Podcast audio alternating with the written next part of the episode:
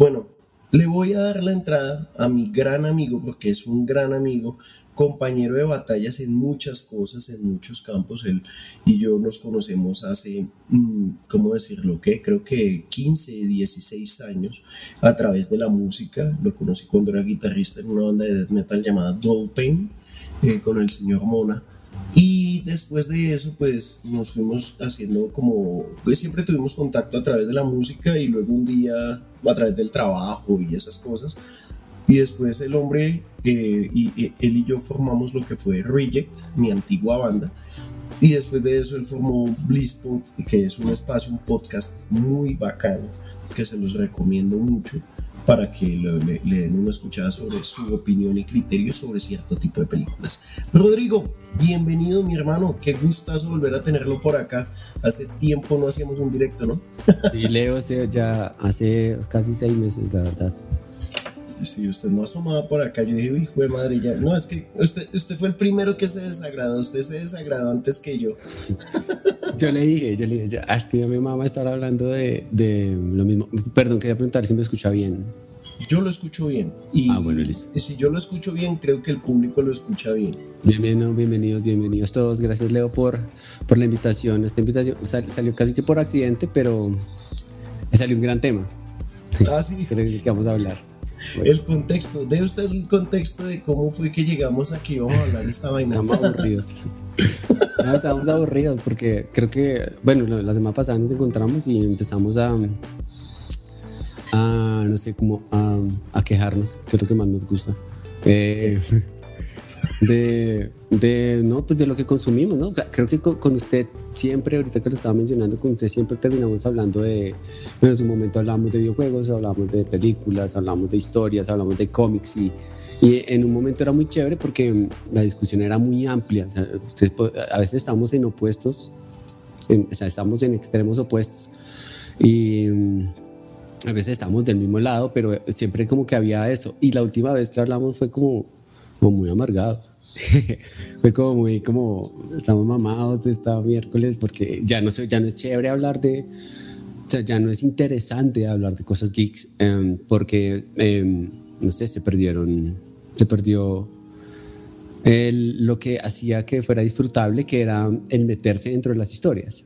Eh, porque ahora como todo es muy superficial, entonces todo se aborda de una manera muy superficial, efímera, entonces lo que se ve hoy ya mañana ya no se olvida, entonces la serie que eh, pasó hoy, eh, esta semana o la semana pasada, la otra semana ya no se escucha, todo, todo se volvió como tan, tan fugaz, y que, sí, todo muy pasajero, y que todo el mundo habla lo mismo, todo el mundo tiene la opinión de lo mismo y creo que no hay un criterio, que creo que fue algo de lo que le, le escuché mientras estaba ahí en el, en el lobby, eh, no, no hay un criterio con el cual juzgar los contenidos que se están viendo. Entonces todo, todo, todo gusta porque todo, porque todo el mundo dice que está bien. Porque Rotten Tomatoes le puso 100. Eh, Rotten Tomatoes le puso 100. Es calidad, calidad. Y si a una película, por ejemplo, llámese Eternals, la prensa la califica mal, es que los, la prensa está equivocada y son unos vendidos. Y finalmente es que nosotros de alguna manera debemos estar agradecidos con que existan este tipo de contenidos hechos exclusivamente para nosotros, cuando este tipo de contenidos eh, honestamente siempre han existido, ¿no? Desde, que, desde que se inventó el cine, desde que el cine se volvió un producto pop, pues siempre han habido eh, producciones no solo de superhéroes, porque la gente también eso es lo que asoció, ¿no? Que lo geek es superhéroes. O sea, no hay, si eh, hablamos de geek, hablamos de superhéroes, y eso no es solamente el tema geek. Eso es, digámoslo así, que uno de los dilemas que yo tengo con respecto a este canal, y es que estoy que le quito el apellido geek, porque lo que significa geek para mí eh, no, no, tiene resonancia en los demás. Entonces de pronto lo deja como charlas con Don Liendro, o Don Liendro opina, o Don Liendro se queja, o, o Las elucubraciones de Don Liendro. Sí. Alguna cosa de esas que, que, porque ya estoy como decepcionado y ya muy poca cosa me genera ese hype, esa, esa ansiedad positiva que antes me generaban los, los temas de películas de superhéroes y de películas geek. Bueno, en este momento de superhéroes es de lo que más me he decepcionado porque siento que si bien entiendo que es un producto palomitero y es un producto de, entretenimiento directo, que no es algo que sea muy pretencioso, el hecho de que se haya popularizado lo volvió un panfleto, ya ni siquiera es entretenimiento barato, sino que se volvió un panfleto pretencioso donde se quieren meter muchos temas acerca de corrección política, reivindicación social, temas LGBTIQ, todo el, todo el abecedario que quieran meter ahí, ya también lo quieren meter en un tema geek.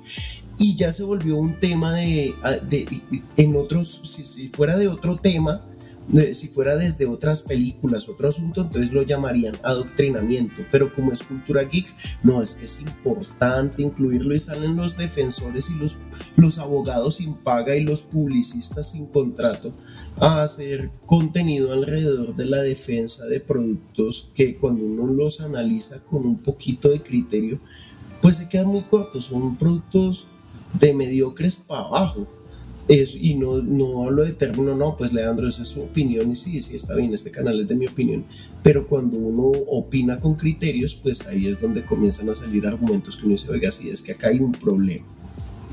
Eh, exacto, creo que hay algo que usted, un término que usted usaba, usaba mucho y es la marvelización de la marvelización de los contenidos. Ese comentario estuvo bueno. marvelización, la, la caramelización de la marvelización. Sí, eh, eh, eh, y creo que eso sí pasó, creo que desde cuando se empezó a formar el hype por Infinity War, creo que fue, que fue que ya todo el mundo quería hacer lo mismo. De hecho, fue donde DC sacó su Justice League y todos querían hacer lo mismo y todo apuntaba a lo mismo en cuanto a la creación de, de estos contenidos y, y todo responde a lo que, bueno, parte del problema es porque los fans no son, no tienen criterio eh, a la hora de, de, escoger lo que les gusta. Entonces, eh, Marvel sacó una película, se llama, eh, pues, no sé, Eternals. Yo no la he visto. Em, entonces, la, la, prensa salió diciendo que está mala, los fans dicen que está mal. ¿sí? O sea, no, no hay un criterio propio. Eh, entonces, eh, si en la película, bueno, acá pues, no sé, creo que podemos spoilear vainas, pues ya que. No, aquí van a haber un montón de spoilers, o sea, no, no, van a venir a chillar, si uno va a venir a hablar de, de sobre algo que le parece malo, tiene que decir por qué le pareció malo, si algo le pareció bueno, tiene que decir por qué le pareció bueno, o sea, estoy asumiendo que si ustedes, que ustedes no les va a dañar la experiencia por un spoiler culo, o no se les va a y, pues o que de alguna manera pues ya han visto algo de los contenidos que de los cuales estamos hablando.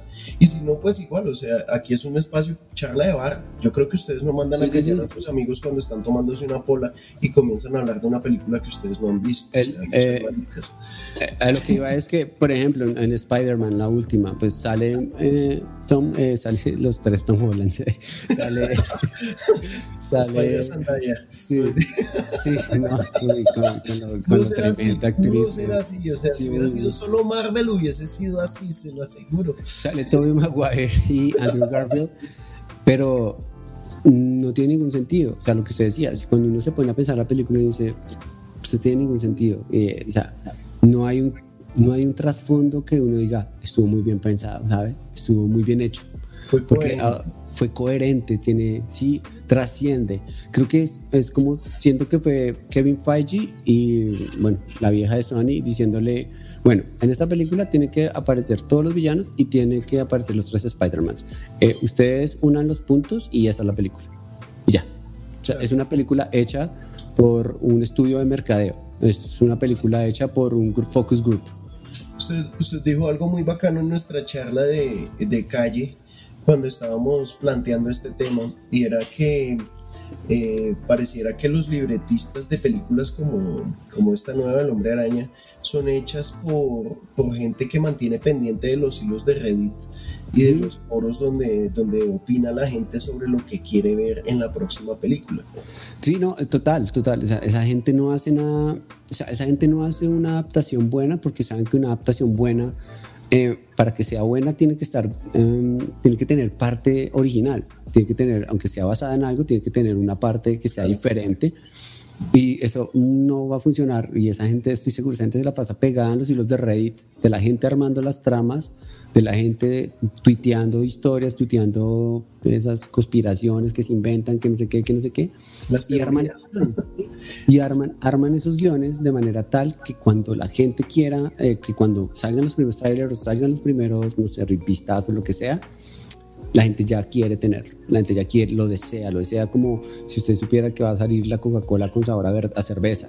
Si usted sabe eso, cuando salga usted dice, pues madre, no, yo la quiero, la quiero tener en mis manos. Eh, y es lo mismo que pasa, que cuando ya usted tiene el producto, se lo toma y es, que no era nada del otro mundo o era mucho menos de lo que usted esperaba.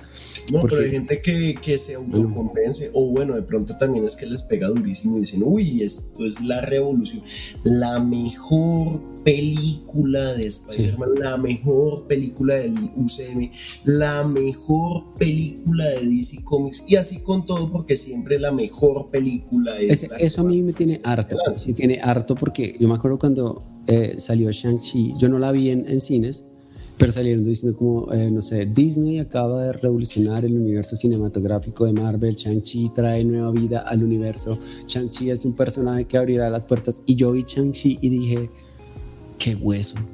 Es un huesazo, es Qué hueso, o sea, que el actor es terrible, o sea, es terrible, es cero interesante, es un personaje que por, por, si es cara de paleta, ¿no? El man tiene más carisma una Sí, no, el man, el man, está llorando y está riendo y es la misma cara. Eh, y el, el, el personaje como tal. De, de rostro Kenny Reeves. Sí, Henry Cavill. No, Galgado. Galgado. Sí, que esos son, son pósters con patas, uno, Sí, no, literal. Y, y ese personaje, si usted lo desmenuza en la película, el personaje no tiene nada interesante. O sea, nada.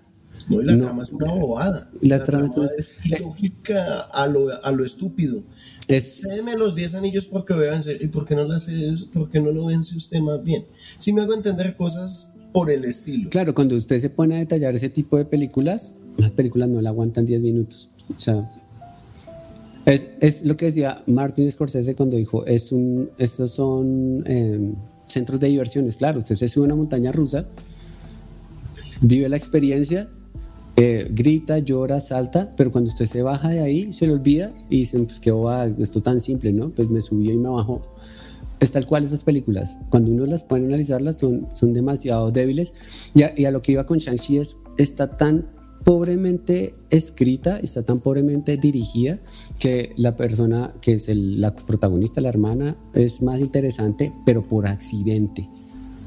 Por accidente, no es, no es porque el guion se haya encargado de hacerlo interesante, es porque no sabían cómo cerrar la historia de la hermana y terminó siendo más interesante, además porque también necesitan entrar al mercado chino de alguna manera.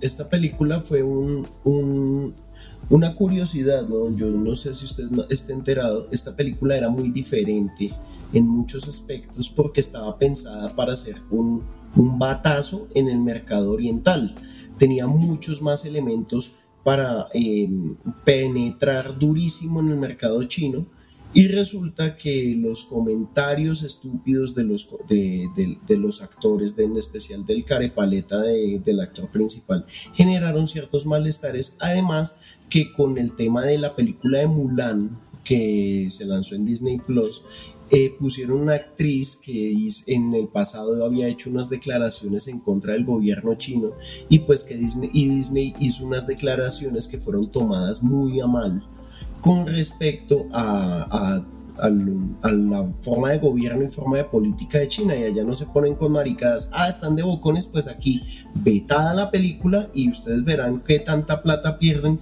de, teniendo al, al al país con más cantidad de personas por metro cuadrado. No, eh, eh, eh, pues China fue el, es el mercado más grande del mundo. O sea, es que de por sí China ha salvado películas que son una completa mierda. Creo que Venom se salvó en China, ¿no? Sí, Venom, la se salvó en China porque creo que la segunda también. Y, hasta, y, la segunda también. La segunda también. Está, ¿Se acuerda de Megalodon? Sí. Esa película fue un yo no me la he visto, sé cuál es, pero no. Yo la vi porque mi hijo la quería ver y pues yo le dije, no, pues, esta es la primera película de tiburones bestiales que no tiene, que no tiene sangre, güey. pero en China fue un un batazo y salvó la película y a lo mejor le saquen hasta segunda parte o hagan la, la saga de Megalodon solamente porque en China funcionó. O sea, China a hoy es el mercado más importante del cine, e incluso llega a igualar o de pronto por momentos llega a ser más interesante que Estados, que Estados Unidos, porque Estados Unidos tiene un problema en este momento y es que hay un tema cultural que está afectando mucho a las producciones y es el tema de la inclusión y la lo, políticamente correcto, todo ese tema de la, del, del, discurso político y del discurso social que tiene que estarse como adaptando. Aquí, aquí en, Colombia y bueno, más que todo en Argentina empezó a hablarse de la inclusión por el uso del lenguaje inclusive. Eso nació, fue en, creo que en Argentina y países de habla hispana han tratado de imponerlo. Allá tienen un problema más grande y es el tema de, unos temas de embrismo y unos temas de, reivindicación de la, de la raza de color y todo ese tipo de vainas allá. Y como es un país con tanta diversidad cultural, pero que siempre ha sido dominada por blancos y el cine norteamericano siempre ha sido del gringo que salva a Estados Unidos si me hago entender, hablando del cine de aventuras, de acción y de todas esas cosas, pues ahorita eh, las películas están tratando de abordar temas de, una manera que sean un poco más incluyentes y que rompan ese esquema tradicional. Mientras que en China, pues en China les gusta el cine americano y de por sí que ellos ya empezaron a hacer sus propias producciones para poder aprovechar las taquillas que se mueven. Y por si las producciones chinas uno mira y ya están compitiendo con efectos especiales y ya están compitiendo con varias cosas que eh, como en el caso eh, hindú que empezaron a hacer su propio cine y empezaron a, a preferir su propio cine al cine extranjero norteamericano. Entonces ganar en China es ganar la eh, es asegurarse la batalla Spider-Man está triunfando en China, Spider-Man va a ser una de las cinco películas más taquilleras de todos los tiempos. No, y, que el tema de que China es que allá, lo que se menciona, ellos no se comen la corrección política. O sea, en Shang-Chi, eh, me acuerdo que algo que, que, dijo un momento de la película, eh, el man es como, no, es que es importante que aprendas inglés. A un chino, eso no es verdad. O sea, al chino le importa un culo. La gente tiene que aprender chino. Los que quieren negociar con los chinos es el resto del mundo. Exacto, exacto. Y, el, y, el, y de hecho el estadounidense tiene que aprender chino para ir a, para ir a o tiene que llevar traductor y todo para, para, para llegar a negociar allá. Pero bueno, eso es por el lado del, del cine. Espera, eh, antes de, de continuar, eh, eh, Luis, esta, esta este comentario me parece que da para debate y es parte interesante de lo que se puede explotar en, esta, en este directo. Lo voy a dejar un momento en suspenso, no porque eh, ahorita no lo quiero atender porque es un tema que quiero atender más adelante. Quiero que redondeemos un poquito el tema de, de, China y del tema de Shang-Chi, algunos de lo que son los errores y las pretensiones de las películas hollywoodenses norteamericanas con respecto al tema geek, llamándose en este caso superhéroes. Eh, pero este tema quiero dejarlo para más tarde. Hay algo que quiero mencionar de Shang-Chi y es que ellos cometieron un error de marketing que la gente no les copió. Pues sí, cualquier persona que apenas si le están saliendo pelos en las pelotas o en sus partes nobles, pues de pronto dice, uy, sí, no, es que, y se cree en el cuento de lo que la publicidad les vende, que decía que era la primera película que reivindicaba el papel del, de la persona oriental en el cine. Y uno dice, ah, ok, y Bruce Lee y Jackie Chan y Jet Li. De hecho, toda esa fila de actores que han hecho se los pasaron por la raja simplemente por querer darle un hype sobrante a una película que no tenía carisma. De hecho, Bruce Lee, su gran frustración fue siempre haber sido tratado como chino eh, y menospreciado en Estados Unidos. El man, hizo una, el man hizo Green Hornet y mm, en esa serie al principio le fue muy bien, al segundo ya se lo empezaron a coger como de parche del el japonés de cómo se burlaban de los japoneses y cómo eran menospreciados, que siempre eran como tontos, torpes, y empezaron a encasillarlo en eso, él se cansó y se fue para... Para China, y en China era una celebridad. y allá empezó a hacer, a producir y escribir y dirigir sus propias películas y se volvió famoso, entonces tan famoso que se llevó a, a este man a, a, al que a Chuck Norris a, a, a coprotagonizar con él. Y fue tan impresionante que le dijeron vuelva. Y pues ya cuando dijeron vuelva. en calidad de estrella y ya volvió a hacer producciones hollywoodenses. El tipo, eh, realmente el chino que eh, abrió el mercado oriental hacia, hacia Estados Unidos fue, fue Bruce Lee y le abrió el camino a un tal Jackie Chan que si bien no, eh, no ha aparecido con un protagónico de superhéroe como tal, ese tipo ha sido la cabeza de lista de muchísimas películas de acción y aventuras donde todo de cine casi heroico. No, y, si usted mira Shang-Chi, eh, las coreografías son calcas de Jackie Chan. Sí, claro. la película lo que sí tiene es que está muy bien coreografiada. Sí, sí, Y es muy bonita, es que estas películas se volvieron un paisajismo enorme, o sea, son divinas de ver pero que no soportan el mínimo análisis. Es como siéntese, desconecta el cerebro, coma palomita, tome gaseosa y después de esto trate de no pensarla mucho porque si no, la película se le va a caer a trozos. Lo que yo le decía, esta película estaba pensada para el mercado chino, pero China los vetó.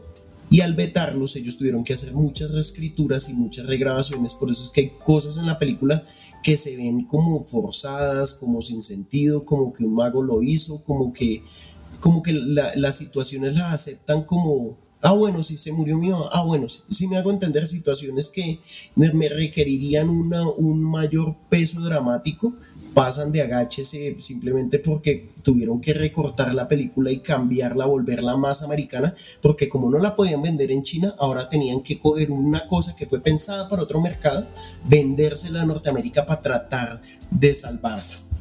Y acá voy a ir desviando como hacia el, tema que era, claro, cuando empezaron así, todo el mundo empezó a decir, uy, no, pero es que tiene referencias a, a esta película, bueno, tiene referencias a todo este cine eh, de,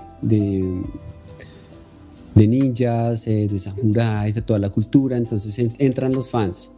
A, a, replicar lo que dice Rotten Tomatoes. Entran lo que empieza a decir Variety, Hollywood Reporter, y son calca tras calca tras calca. Y claro, cuando van a ver la película van, van adoctrinados y, no y, van así como salen maravillados, como no, sí, acabo de ver la mejor película.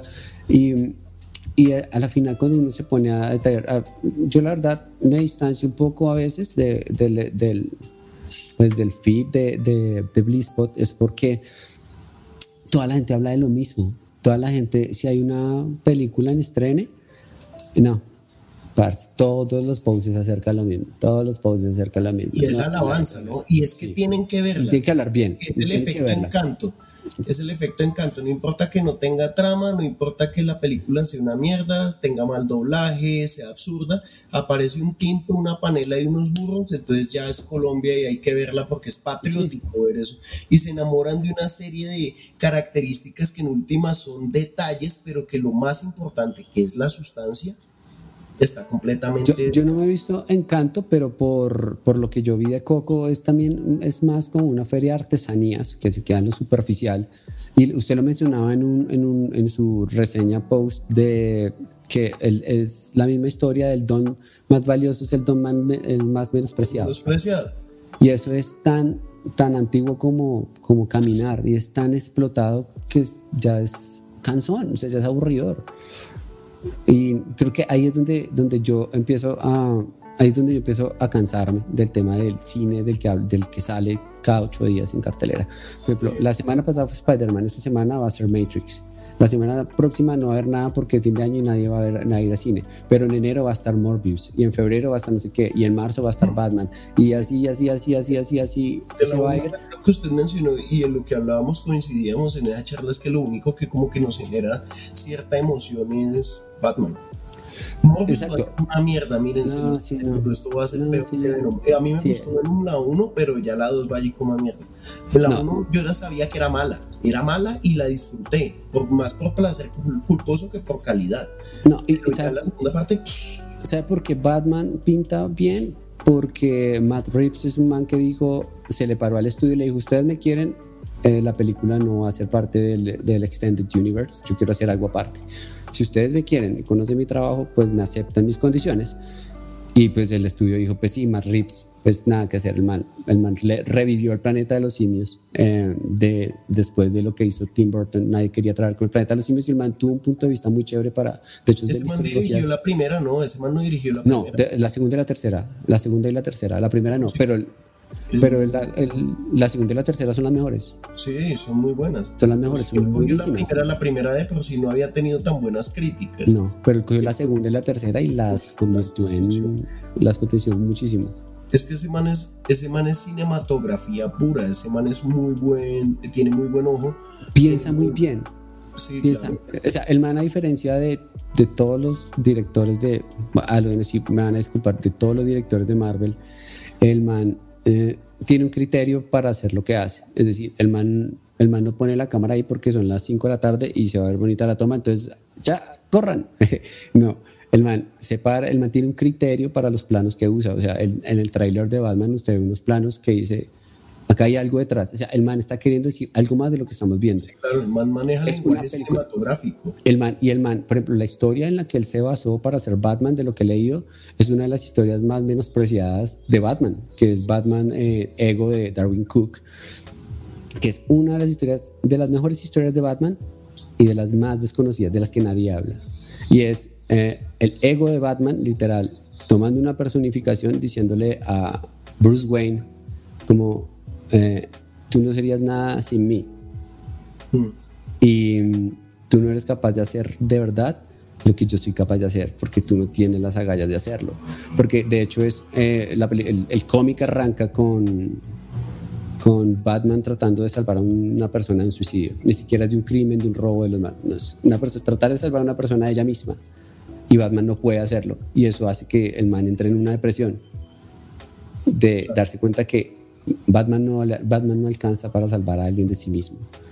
Y ese mismo, esa, ese mismo ego de él no lo puede salvar a él del mismo. Es muy chévere, es una historia muy, muy bacana, muy profunda, muy cortica. Buscarlo, puede escribirlo ahí en el chat. Eh, sí, sí. ¿Cuál es el cómic? Para dejárselo, para, para, dejármelo a mí. es, de, de, de, verdad, de mis artistas favoritos, es Darwin Cook. Es un man que es uno de los mejores dibujantes de, y trabajó para DC Comics, casi que toda su carrera la hizo para DC Comics porque fueron los únicos que le copiaron toda su, su idea en cuanto a historias de cómics. El man se murió muy joven.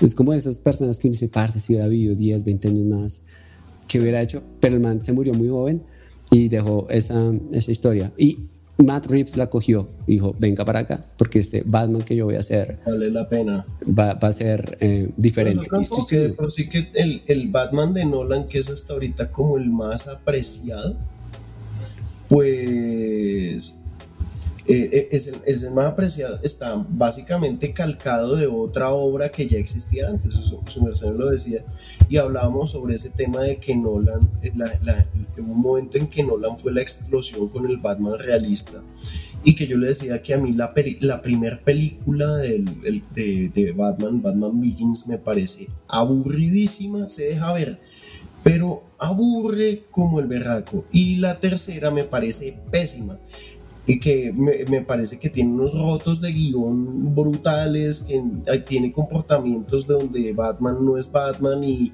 básicamente en toda la trilogía el personaje que interpreta Christian Bale, ese Bruce Wayne, ni es detective ni es Batman, eh, todo lo supera él, no, nunca se Por accidente. Sí, y por, por alguna razón siempre logra solucionarla. De pronto esa sea la visión de un Batman realista.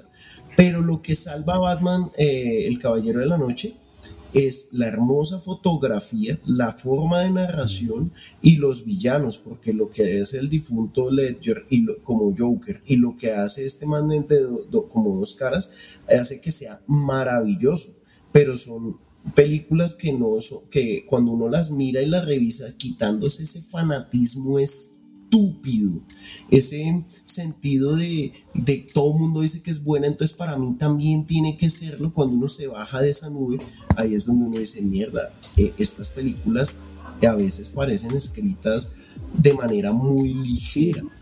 Eh, a, a, mí Nolan como, como director, yo se lo he dicho, a mí el man no me gusta. A mí me parece que, el, de hecho, yo le conté la última película si alguien me puede escribir ahí en, los comentarios que me diga, Tenet se trata de esto, yo lo entiendo y es eso, eh, le regalo algo.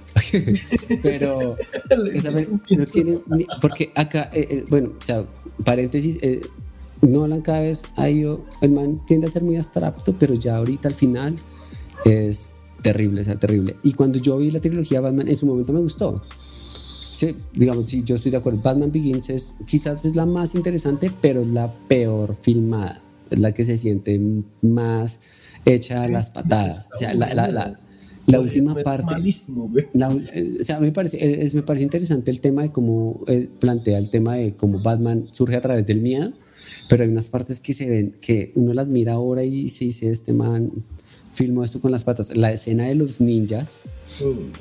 Esa escena de que, o sea, no se entiende nada, no se entiende nada. O sea, solo pasan así, cosas así, y se van moviendo y, y cambio, cambio. Hay, de hecho, hay un video en YouTube que el man cuenta cuántos cortes hay en 10 segundos y hay 35 cortes de edición en 10 segundos. Antes no se entiende nada, no se entiende nada. Y bueno, estoy de acuerdo con usted, la tercera no aguanta ni una revisión un domingo 8 de la noche, Canal Caracol.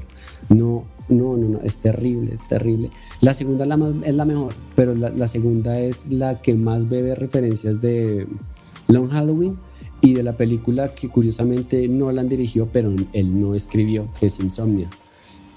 Usted mire ese Insomnia y es, para mí es de las mejores películas de él. O sea, para mí la mejor película del man es, es eh, la primera que hizo. La primera que hizo. Luego fue Memento, ¿no? Eh, no, la primera se llama Following, que es la historia de, de un escritor que está aburrido. Es muy buena, es, pues se la va a spoilear, pues porque no la han visto. Eh, es, de, es la historia. La en la historia es, literal, es que a eso iba. Es que como no, no, aparece Batman o como no hablan de, de, no sé, de Iron Man, de Spider-Man, entonces nadie la ve, etc. Em, y es la historia de un escritor que, que se, se queda sin historias y empieza a seguir a la gente empieza a seguir a la gente y, y accidentalmente eh, se empieza a seguir a un ladrón. Y se empieza a dar cuenta el man a todas las casas que se mete, el man cómo roba, hasta que le queda gustando. Ok, se es muy, buena, es muy buena, es muy buena. para mí la mejor película del man. Y Insomnia, el man no escribió el guion, el man solo la dirigió. Y esa, en Insomnia aparece Al Pacino y Robin Williams. Robin Williams, eh, en paz descanse, el man es el villano de la película. Y el man quiere probar, Robin Williams, que es el, asesino de la película, que se las va a spoilear porque ¿qué hago? Eh, el man quiere probar que cualquier persona, por más pura que sea, puede convertirse en él. Que esa historia es la de él. Joker. Eso, está interesante. Es, del Joker en, The Dark Knight. Sí, realmente es eso. Es, eso, y que incluso es la broma asesina estás a un mal día de ser como yo. Exacto, el man dijo, ok, eh, esta historia está buena porque, claro, el, el, la película se desarrolla en un lugar donde solo hay dos horas de oscuridad en el día.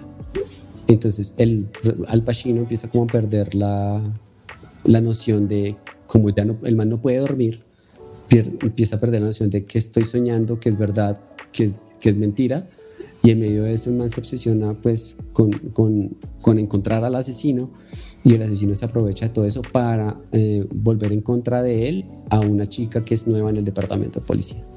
Claro. Hay algo que quiero utilizar acá, va a saltar uno de los comentarios de para no perder el impulso del señor Luis Carranza que dice, ya comentaron del film de Spider-Man No Way Home, como que el guion para mí no es el más apropiado, pues para usted de pronto para alguien que tenga por encima de 14 años. Solo lo que lo mantiene en hype es la aparición de los anteriores Spider-Man nada más. El fracaso de esta película para mí está eh, en que el Spider-Man de Tom Holland, que es el principal, en este momento el más vigente, es el que menos interés eh, genera. Y además que Marvel y Sony han cometido errores garrafales con el manejo del personaje lo que hicieron con Misterio en la segunda película mató mucho el posible encanto, además que los aprendizajes de la primera película, donde se supone que ya adquirió cierta madurez, donde ya no es el Spider-Bitch de Iron Man, Eh, todo eso se pierde en la segunda. En la segunda es como vuelve a ser, eh, tiene un retroceso en todos sus aprendizajes y lo vuelven otra vez un niño pendejo. Y en esta tercera, pues tienen que jugar con, tan, con unos elementos que la verdad para mí me estropean la película, a mí me saca de la película ver cómo mierdas cogen un personaje que no está estructurado desde el planteamiento que hicieron en el mismo UCM, que es el Doctor Strange, que es uno, era, hasta ese momento era de los mejores personajes que tenía el UCM cuando Marvel todavía era coherente y buscaba contar, que todavía tenía sentido el querer interconectar las cosas.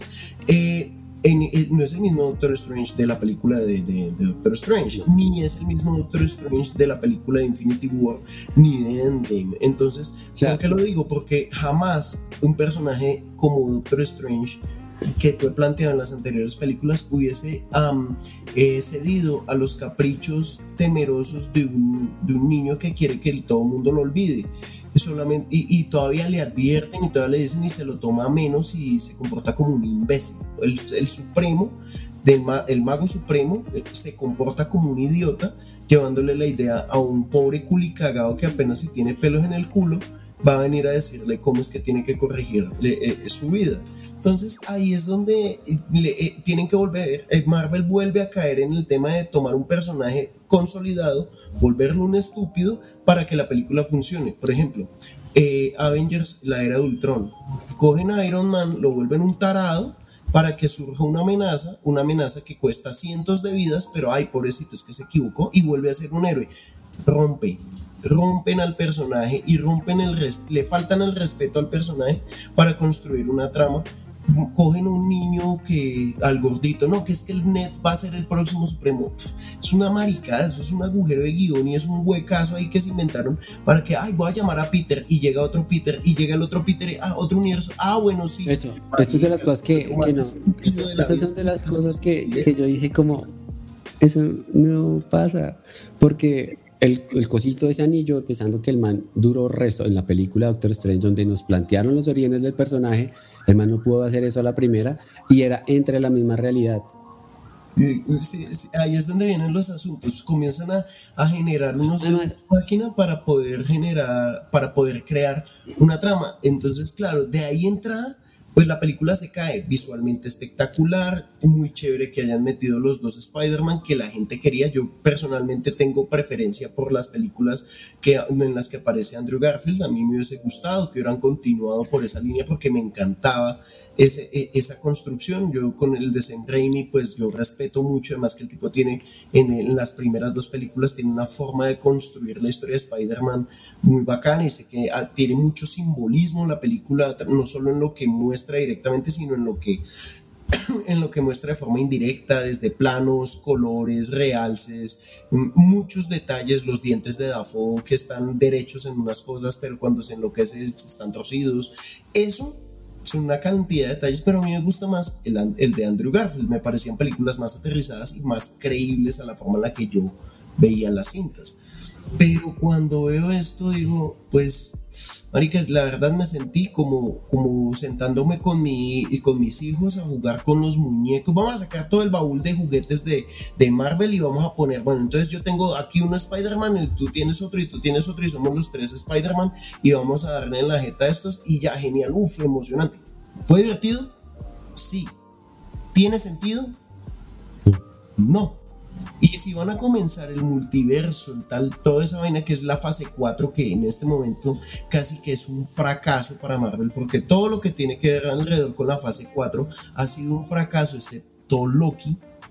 Loki ha sido lo más interesante y lo único que a mí me ha dejado Loki con ganas de más es de más Loki. No más universo interconectado, puta, estoy mamado. Estoy hasta las huevas de que estén metiendo los Eternals, digo los Eternals, que estén metiendo todo eso, toda esa mano de maricadas que están metiendo. Wanda, la historia de Wanda, cómo tratar de explicar que una vieja que se enloqueció, que es la villana, no es que ella es buena y es para es que esta historia era necesaria para necesaria no. putas es una mierda A, mí, a mí algo que me parece muy chévere de la primera fase, pues la primera fase está en que es que las supieron armar muy bien. O sea, claro, tienes tus películas buenas, tienes películas malas, tienes películas regulares, pero me parece que está, es como hasta Endgame, pues que sabe que aguanta como una historia, es una historia sólida, ¿sí? Y es, pues sí, hasta, hasta en ese momento y ahorita como viéndolas detrás, sí, lo supieron construir. Pero, ¿qué pasa con esto nuevo? Que están apostándole a lo mismo. Y estoy seguro que los X-Men y a, a todos los X-Men los van a meter igual que metieron los, a los los, ex people van a ser, pero a ellos los van a meter de la misma manera fantasiosa y ridícula como hicieron con Tobey Maguire y con Andrew Garfield. Van a abrir un portal y, ahí va a llegar. Y ahí llegó. Ya llegaron. Es como los Eternals, los Eternals, ¿y por qué no estuvieron? Tratan de dar una explicación enorme, no, que es que ellos son fieles a la orden de los superiores y uno dice, Marica, no estuvieron en los eventos, o sea, no hay quien se crea esa mierda, o sea, ya este tema de tratar de ambicionar más por el universo interconectado, este le está pasando el efecto Matrix 2. ¿Cuál es el efecto Matrix 2? Que Matrix 1 es maravilloso y deja una serie de intrigas y condiciones y cosas que uno dice, wow, pero cuando lo tratan de expandir más, ya uno siente como que estoy llegando a una parte de la historia que realmente no me importa que realmente ya no me interesa y me interesa la espectacularidad. Y las películas, y todo el universo de Marvel en este momento está tratando de debatirse entre lo espectacular y lo políticamente correcto. Claro, y lo que, y lo que los... Es una hora liberales y tienen que abrazar a todos y tienen que corregir al... Ya lo héroe es, ya lo héroe puede ser gordo, tenemos que, tiene que importarnos porque es supremamente relevante lo que hagan en las sábanas. O sea, si, eh, tenemos que saber que es gay, tenemos que saber que tienen ese tipo de emociones. A mí me importa un culo, o sea, yo he tenido, yo he seguido personajes gays y tengo amigos gays y consumo artistas gays. Marica, o sea, pues realmente no es por ser gay que lo sigo es porque hay una construcción, es porque hay una calidad en su producto, es porque hay una calidad en su propuesta, es porque cumple con unos estándares que tienen que ver con lo que yo estoy buscando. porque, y, el, y, el, tema Marvel es que ya se volvió tremendamente panfletudo. Ahora es la fase. Es complaciente, es muy complaciente con las audiencias y es, es un gran problema para mí porque las audiencias de, actuales de Marvel y eh, hablo de Marvel y hablo de DC, a los fans de, de todo, que todo es espectacular, eh, no tienen criterio. No. Eh, no tienen criterio y, y, pues sí, lastimosamente habrá gente que no le guste esto, pero la verdad, usted fan de Marvel promedio no tiene criterio porque si usted considera que Shang-Chi es una película espectacular y que usted considera que Spider-Man, bueno, sí, listo, estuvo bueno, sí, lloramos, gritamos y todo, estuvo divertido, pues usted considera que es una obra maestra, pues creo que... Debo decirle que no es que sepa mucho de cine o sus conocimientos. Bueno, eh, aquí no se trata del que más sabe. Esto no se trata del que más sabe, se trata del que el mejor consuma, es decir, el que, el que sea exigente con lo que está porque ustedes están pagando una entrada a cine, porque ustedes están comprando un Blu-ray, porque ustedes están pagando el internet para descargar la película pirata. están llenándose de funcos hasta el culo de cuánta estupidez. Ay, abrazo. Ah. Eh, no, pero no, no, no. Yo no sé si usted compró el, el Funko de Shang-Chi. Ah, no, no, no. De hecho, yo, no, no, no. Yo tengo, tengo unos ahí, pero la, estoy vendiendo, de hecho.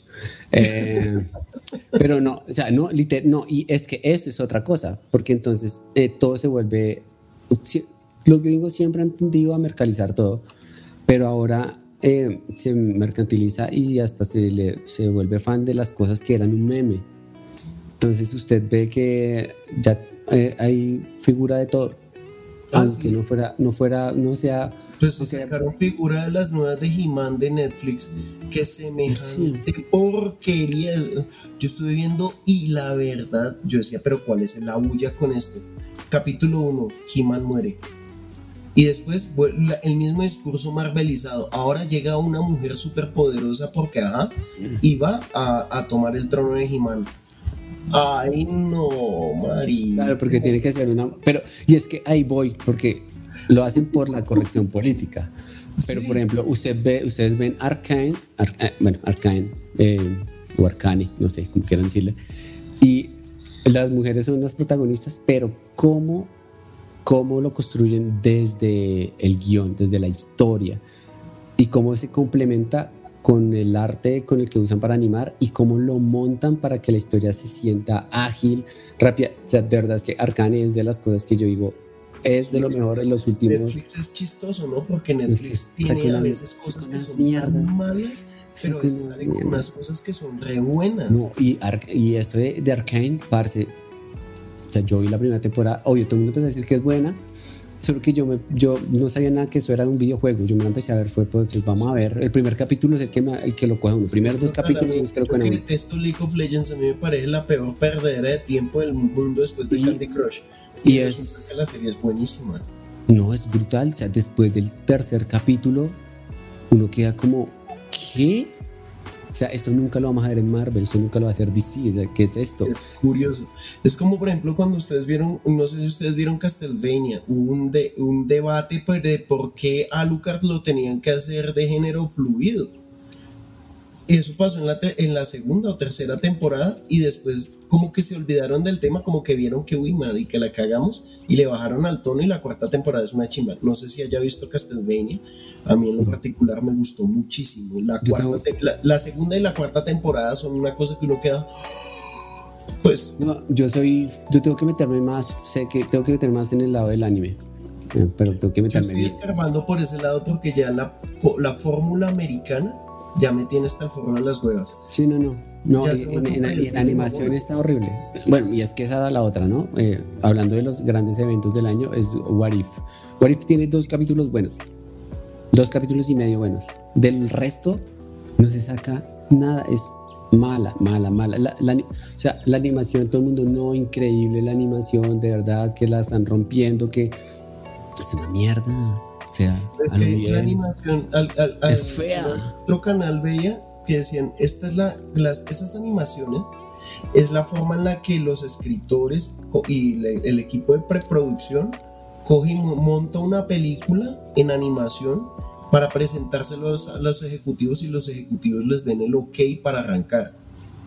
¿Sí me voy a entender? O sea, es como, pues, detalles más, detalles menos, Así es la forma en la que presentan como las cosas más importantes de la película, es como el pequeño tráiler que le muestran a los productores para que digan, inviertan plata en esto porque tenemos esta idea para que va a complementar esto. Y eh, eh Wadif es ese universo alternativo que uno diría, uy, qué chimba, aquí sí se van a poner a arriesgar. a hacer de todo.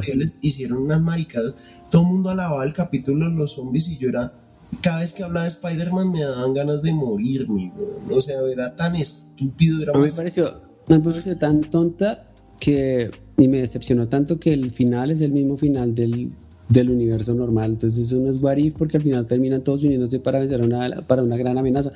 Y es, es donde digo. Eh, no tiene criterio, porque si la gente hubiera sido, tuviera un criterio, acaba esa serie, la acaba en redes sociales como acaba. No, no, y ¿sabe qué es lo que pasa? Acá el, el latino, el, el, usuario latino, es muy lamehueva, es muy lamebolas. Porque acá no espectacular cada capítulo mejor que el anterior, pero no, y cuando salía algo malo decían, no, es que nos van a sorprender al final y es que es un hit y no sé qué, va uno y mira las cifras de los de la como de los cálculos que hacen de la gente que está viendo pues porque Disney Plus no es tan marica decir demostrar las cifras de sus plataformas para que queden como un culo y digan que no las están viendo allá en Estados Unidos a esa serie les está yendo como un culo todo el mundo hablaba no el fenómeno WandaVision WandaVision fue interesante los dos primeros capítulos y después para abajo. Y ese giro que dieron al final, que no era mm, Mephisto, que todo el mundo esperaba que fuera Mephisto, sino que fuera, que terminó siendo la otra bruja. Sí, el, final de Los Increíbles. Uy, no, marica, qué cosa tan terrible. Y em, eso, fue, eso, fue, una decepción tremenda. Y le preguntan a la, a la escritora, ¿no? Que ya no tengo ni idea quién era Mephisto. Y yo digo, no, marica, esa es la gente que está escribiendo los productos geeks. O sea, la gente eh, geek, entre comillas, resultó ser más papista que el papa. Resulta que defienden productos que son concebidos mal y los tratan de defender y les arman teorías y venas cuando los que escriben esa mierda no tienen ni idea. No, porque, porque, porque, en el blog de Reddit no lo leyeron o lo leyeron tarde. Entonces, eh, ya, ah, madre, si hubiera sido bueno, pero pues no. Y eh, es que ahí usted tocó un punto eh, interesante y es, em, que la gente cree que geek es cualquier cosa que tenga que ver con superhéroes, pero de manera superficial. Porque antes un geek, o sea, hace 10, 20 años, un geek era una persona que no era como socialmente aceptable. No, es decir, era moda. usted, por ejemplo, usted, usted, habla mucho de sus experiencias con, con las consolas. Eh, creo que todos, no, no, había nadie, o sea, el que estaba metido en el tema de las consolas se había jugado, se jugaba todos los juegos del principio al final. Y lo acababa. Todos, los acababa y los metía y se metía tanto de lleno que es, es una persona aquí, que es una persona que se vuelve obsesiva con sus gustos. Y estos, estos productos de eh, WandaVision, estos, eh, por el lado de DC, eh, Batman vs. Superman, mm. la Liga de la Justicia, eh, todas las series que salieron de Marvel este año, todas las películas que salieron de Marvel este año, eh, se, encargan es de mostrar cosas emocionantes, eh, pero superficialmente. No, se encargan de, no se encargan de explorar a los personajes porque saben que, que, no, que no pueden ser eh, fieles porque saben que eso no vende. Eh, y, son, y, además que son años y años de décadas de historias y contradicciones, de reescrituras y reinvenciones que no van a poder ser abarcadas y que siempre una adaptación que trate de ser fiel va a decepcionar mucho más. Por eso es que tienen que de alguna manera eh, crear sus propias versiones. Aquí Luis Carranza dice que nunca será algo 100% fiel hablando del tema de adaptaciones cinematográficas de cómics, videojuegos, libros y demás, a lo que quieren, a lo que quieren los fans. Pues realmente ahí es donde está el tema que a mí me choca de la cultura geek actual y es que se preocupan, eh, yo sé que los fans son los que mueven la taquilla, pero se perdió el cine, se perdió el valor del cine de autor del cine este perdió el valor de la calidad cinematográfica. Yo no soy muy fan de Tim Burton, a mí, yo solo he dicho, a mí no, las películas de Tim Burton no me gustan, pero no por eso les voy a restar valor, porque en su momento tenían la visión de Tim Burton y fue la representación de lo, la forma en la que él interpretaba y eso marcó un, eh, interpretaba las historias, interpretaba el personaje y ahí se marcó un hito si él hubiese sido fiel a los cómics, pues realmente probablemente le hubiera salido una película que hubiese caído de pronto hasta en el sentido paródico de lo que estaba buscando. Exacto. Él, creó algo con una visión cinematográfica. Son formatos muy diferentes, un videojuego, una película. Hay películas que han intentado adaptar videojuegos, pero es que las películas de videojuegos generalmente son malas yo realmente creo que solamente una película de videojuego me ha gustado mucho y es Detective Pikachu, que me parece divina esa película. De ahí en adelante, eh, de por sí Sonic a mí me pareció mala, pero entretenida.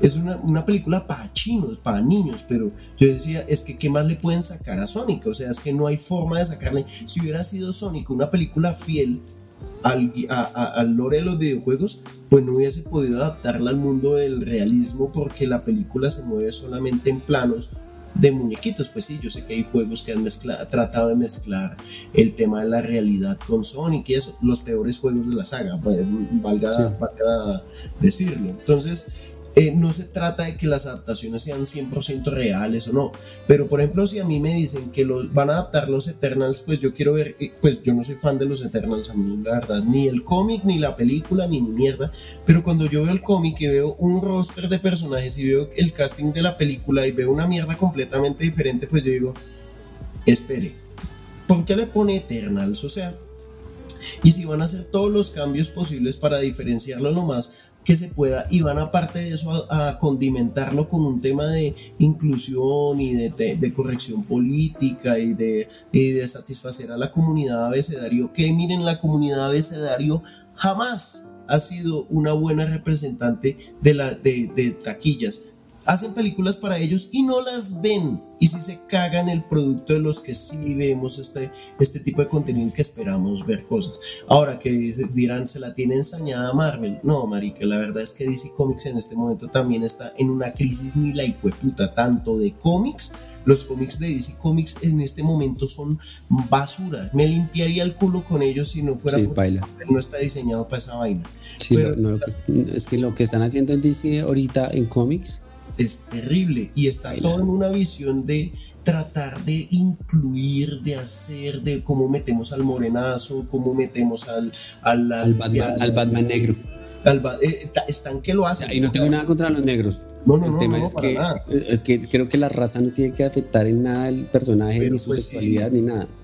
Pero sí, eh, eh, el tema de la reivindicación política tiene un problema y es que quieren volver a Capitán América gay ante la imposibilidad de escribir un buen personaje gay.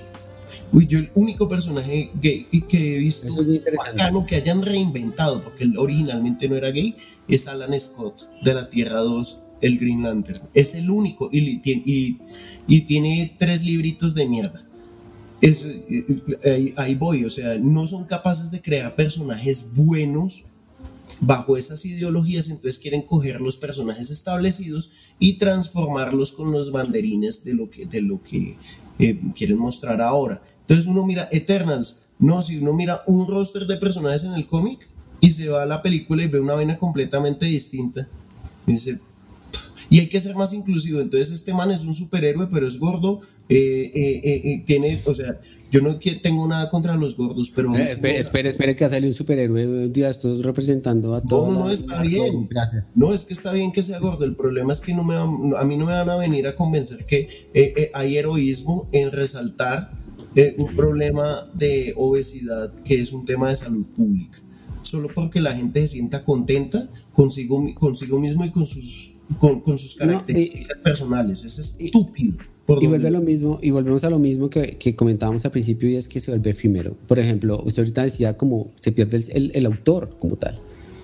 Y yo lo puse en, el, en, el, en la historia y reseña que hice de, de, de Spider-Man Far From Home. Eh, ¿Cuántos de los que están acá escuchando saben quién es el director de fotografía de la última película de Spider-Man? A ver, o, ¿quién es el director? ¿Cuál- ¿Cuál es su primera película? ¿Por qué llegó a Marvel? ¿Cómo llegó a Marvel? ¿Hizo méritos para estar ahí? No, pues Pues son directores que entró- prefabricados. La vieja que entró Chloe ahí fue Zhao. porque se ganó, Ganó se un ganó un Oscar. Oscar que de muy dudosa procedencia, más porque No, esa película es aburridísima. O sea, Nomadland es una película muy aburrida. Muy pero se la ganó porque era una, acto- una actriz, era que era una directora oriental que criticó al gobierno chino y es una película, entonces tenían que premiar a una mujer porque ahorita los Oscars realmente es eso, otro Exacto. panfleto. Sí, eso es otra cosa. Esto, eso va para otra conversación. Yo, la verdad, creo que de los Oscars yo no vuelvo a participar porque parece una. una... Sí, Jack Black lo va a representar. Ese man es el mejor, el mejor, ese man es el Nacho Libre, ese man es el Nacho Eh, Libre es el mejor eh, superhéroe que yo haya visto, el superhéroe mexicano. Estaba, estaba ahorita, ya para cerrar la idea, es como, por ejemplo, es, ahorita todo el mundo está tuiteando que queremos ver Spider-Man 3 con Andrew Garfield. Y eso va a pasar. Sí, no, es la que eso gente lo quiere está- Así que esto Eso fue está- sí, el sí, flyer está promocional. Es- Sí, esto eso ya está sonda para decir, ah, miren, va- vamos a despertarle el hype. Sale las películas de Andrew Garfield y de pronto la de Tobey Maguire porque el man está hecho una diva Sí. y cobra un montón. Entonces, eh, eh, y eso va a pasar. que. Pero ¿qué va, ¿sabe qué va a pasar? ¿Sabe qué va a pasar? Que la gente la va a ir a ver y a la semana ya no se acuerda de nada. Y no le va a importar. Porque como está hecha tan a la medida, es que usted no la va a vivir, no la va a sentir. Y entonces ahí viene la otra cosa. Claro, como es algo que usted ya está pidiendo, al menor spoiler, usted se lo va a ir a leer. Al menor rumor, usted va a ir a investigar y va a leer, y ahí es el ciclo vicioso donde ellos empiezan a autorreferenciarse y autorreferenciarse y autorreferenciarse. Y, y llega un punto donde eso va a terminar desgastando. Y va a terminar desgastando al punto que nadie que todo el mundo va a estar mamado. Porque eso es algo y que la gente no, no se da cuenta porque la gente solo lee Batman y la gente solo lee Spider-Man en cómics y solo pues, las mismas películas que les muestran. Y es que esto todo se va a terminar autorreferenciando a lo mismo. Porque eh, usted bien lo dijo ahorita, o sea, los cómics de, de DC ahorita están muy mal, o sea, hay A excepción de alguno, por ejemplo, aquí están diciendo que Batman el impostor. Yo en lo particular no lo he leído porque me Yo da tampoco. mucha hueva. Yo me desconecté desde los nuevos 52 cuando vi Rebirth. Empecé a leer y dije, no. No, Revert, sí, paila. Revert se lo cagaron cuando metieron a, a Doctor Manhattan. Cuando empezaron a meter todo lo de Watchmen y no sé Sí, qué, ahí se lo prometió cagaron. mucho y terminó tan mal esa mierda que viene. Pues que es que, el- el- es que es que ahí viene lo mismo. Es la gente quiere ver más Watchmen porque tiene un gran fandom. Vamos a meter a Watchmen cuando no funcionan. O sea, sí, sí. No funciona porque eso lo escribió Alan Moore y Alan Moore es un tipo anti-DC. Es un tipo Sí. antihéroe, es el Los- tipo. El tipo Él ese, ese es el mejor cómic para de, de una historia de no héroes. de, de, es una cosa que se echa por no para hacer heroísmo, es para mostrar, es criticar las posturas políticas y sociales de un país autoritario doble moralista. Eso era Watchmen, es una radiografía de un país y no lo pueden... es el papá de los demás. No va a funcionar, no va a funcionar, eh, nunca va a funcionar, porque eh, no es, eh, porque Watchmen hace parte de, está basado en los hechos de esta, de esta vida real. Batman no. Flash no, o sea, es más fantasía. Es que sí, el, el, cine está tratando de ser tan realista y tan inclusivo y tan aterrizado que se le está olvidando que Batman es un paramilitar. No, y se le está olvidando que el concepto de heroísmo que se plantea en los cómics es intrusión a la libertad de expresión y es abuso de fuerza. Es paramilitarismo. Claro. Y, y algo que, que, que, la otra vez leía por ahí es, en, en 10 o en 20 años, no se le agarraron que vamos a ver Batman versus Spider-Man. Porque ya no va a haber historias, porque ya se acabaron las historias interesantes, porque ya se acabó todo lo que el fan quiere ver. Eso es lo que está pasando ahorita en Marvel. Ya como, como no tuvieron para pagarle más a, al señor, a, Robert Downey Jr. para hacer Iron Man, lo sacaron y dijeron vamos a reiniciar esto y vamos a empezar con otros actores. No han pegado ni uno pensaban pasarle la capa del poder a la Capitana Marvel y la Capitana Marvel ha sido un fiascazo. Es uno de los personajes peor construidos de por sí que está mal construidos en el cómic. Y es aburridísimo. En el cómic Capitana Marvel es cero interesante. Cero interesante. Bueno, es que de por sí, o sea, y aquí se lo dejo al, al, al chat y los comentarios que quieran poner después es, ¿qué personaje Marvel es interesante? Tan interesante como Batman lo más cercano es Spider-Man.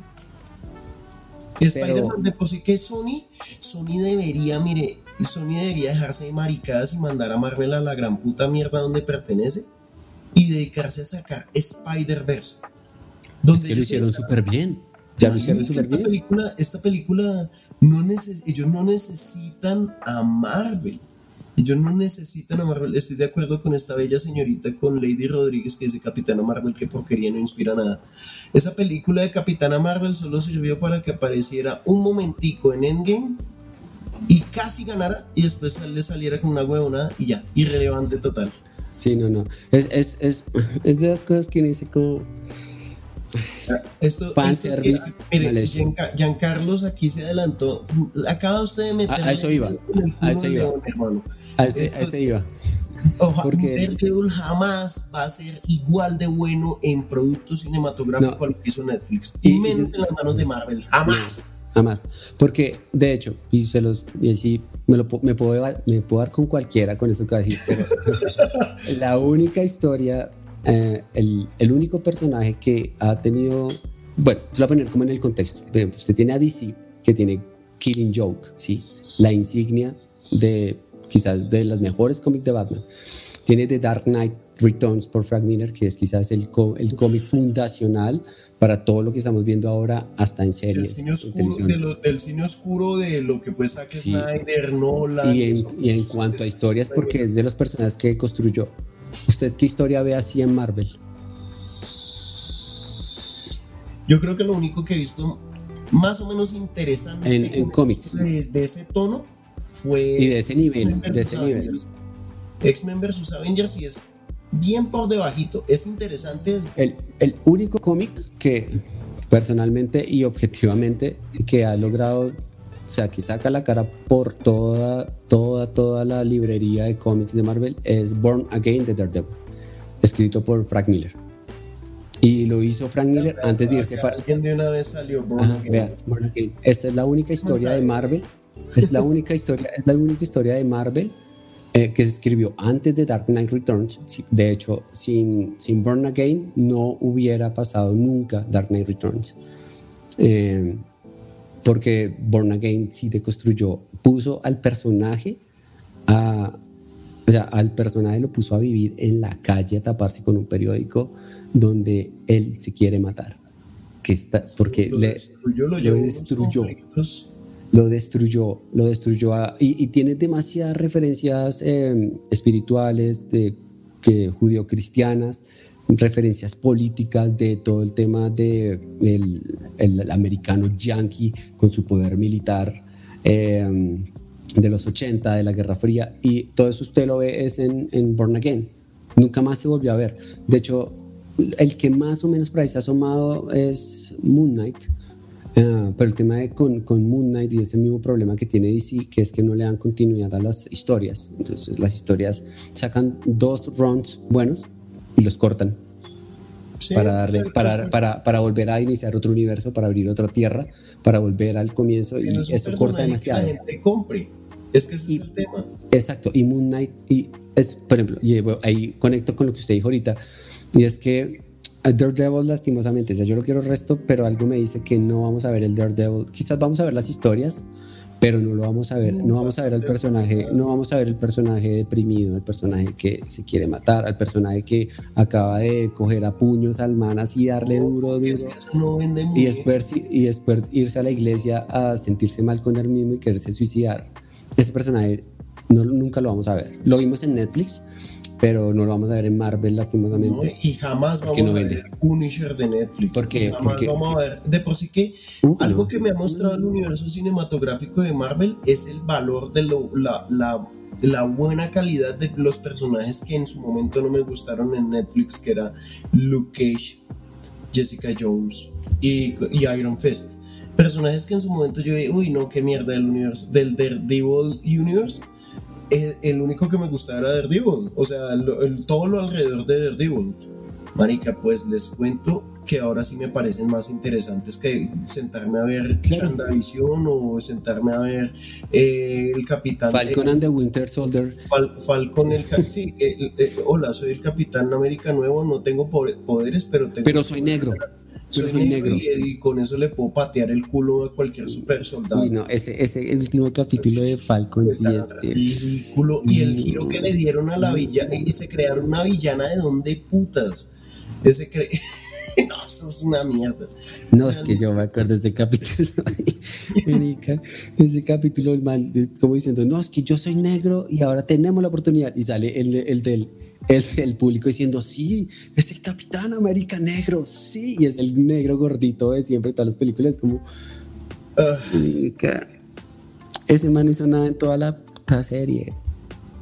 No, la, de hecho, esa serie no pasa nada. era bueno en las otras películas, si me hago entender. A mí la mejor película o si no una de las mejores películas de superhéroes que yo haya visto y que es de las mejores películas que yo haya visto del cine detective y eso de policial y esas vainas, es Capitán América 2, Winter Soldier.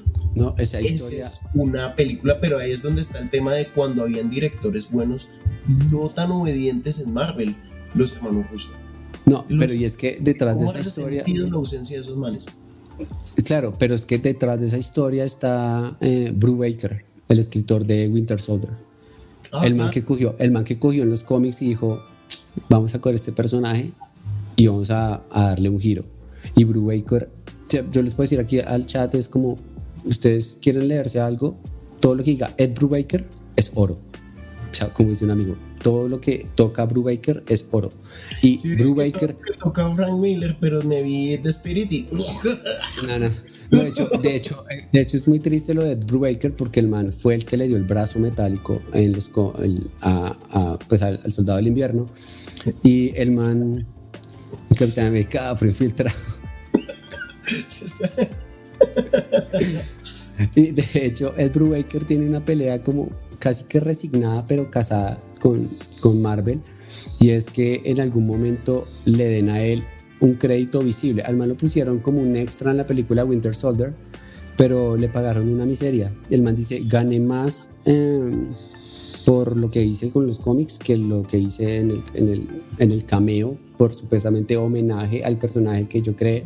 Y, y, es muy triste también porque los escritores de cómics, de verdad, algunos se esfuerzan demasiado y hacen unas cosas muy buenas y cuando la y lo representan en el cine hacen que la gente se aleje de eso totalmente. Claro.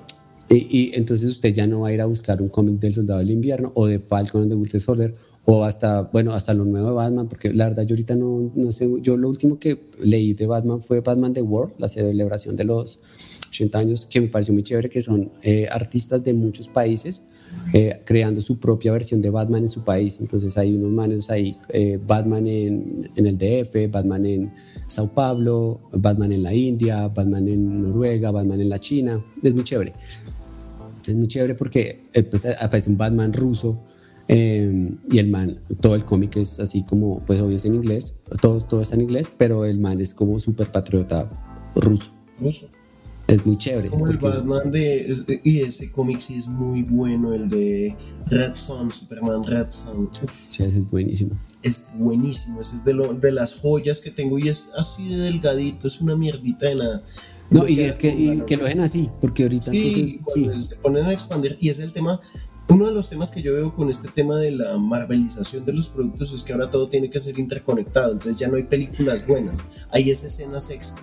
Entonces uno ve una película por la escena extra de lo que va a venir en la siguiente. Y todo es una espectacularidad. Eternals tiene una, una forma de filmografía espectacular, tiene unos paisajes divinos, o es contemplativa, es hermosa, pero es aburrida como el hijo de puta. Y sosa, como que Mm, y, ya hablaban de la, la fórmula, la, la, nueva fórmula Marvel, Marvel, de marketing, así como la de DC es, y se viene la segunda parte.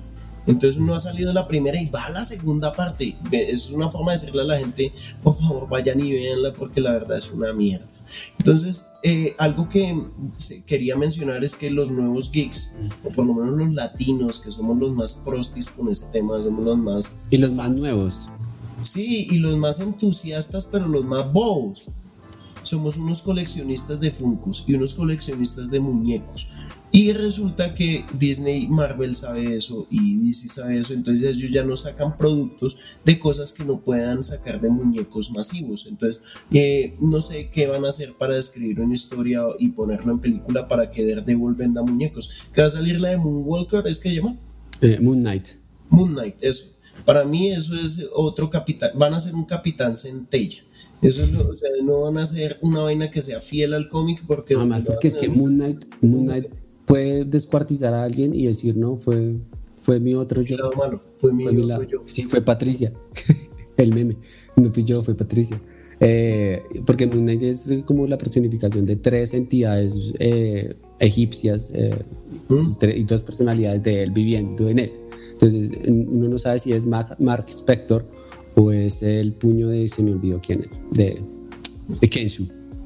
Entonces es, es, es, es, es un cómic muy difícil de leer porque en las viñetas, la verdad yo les digo, leanse Moon Knight porque en las viñetas están construidas como que usted no sabe, usted no sabe quién está hablando, pero usted puede seguir la línea de lo que está pasando pero son tres puntos de vista de la misma situación dirigiendo al mismo personaje.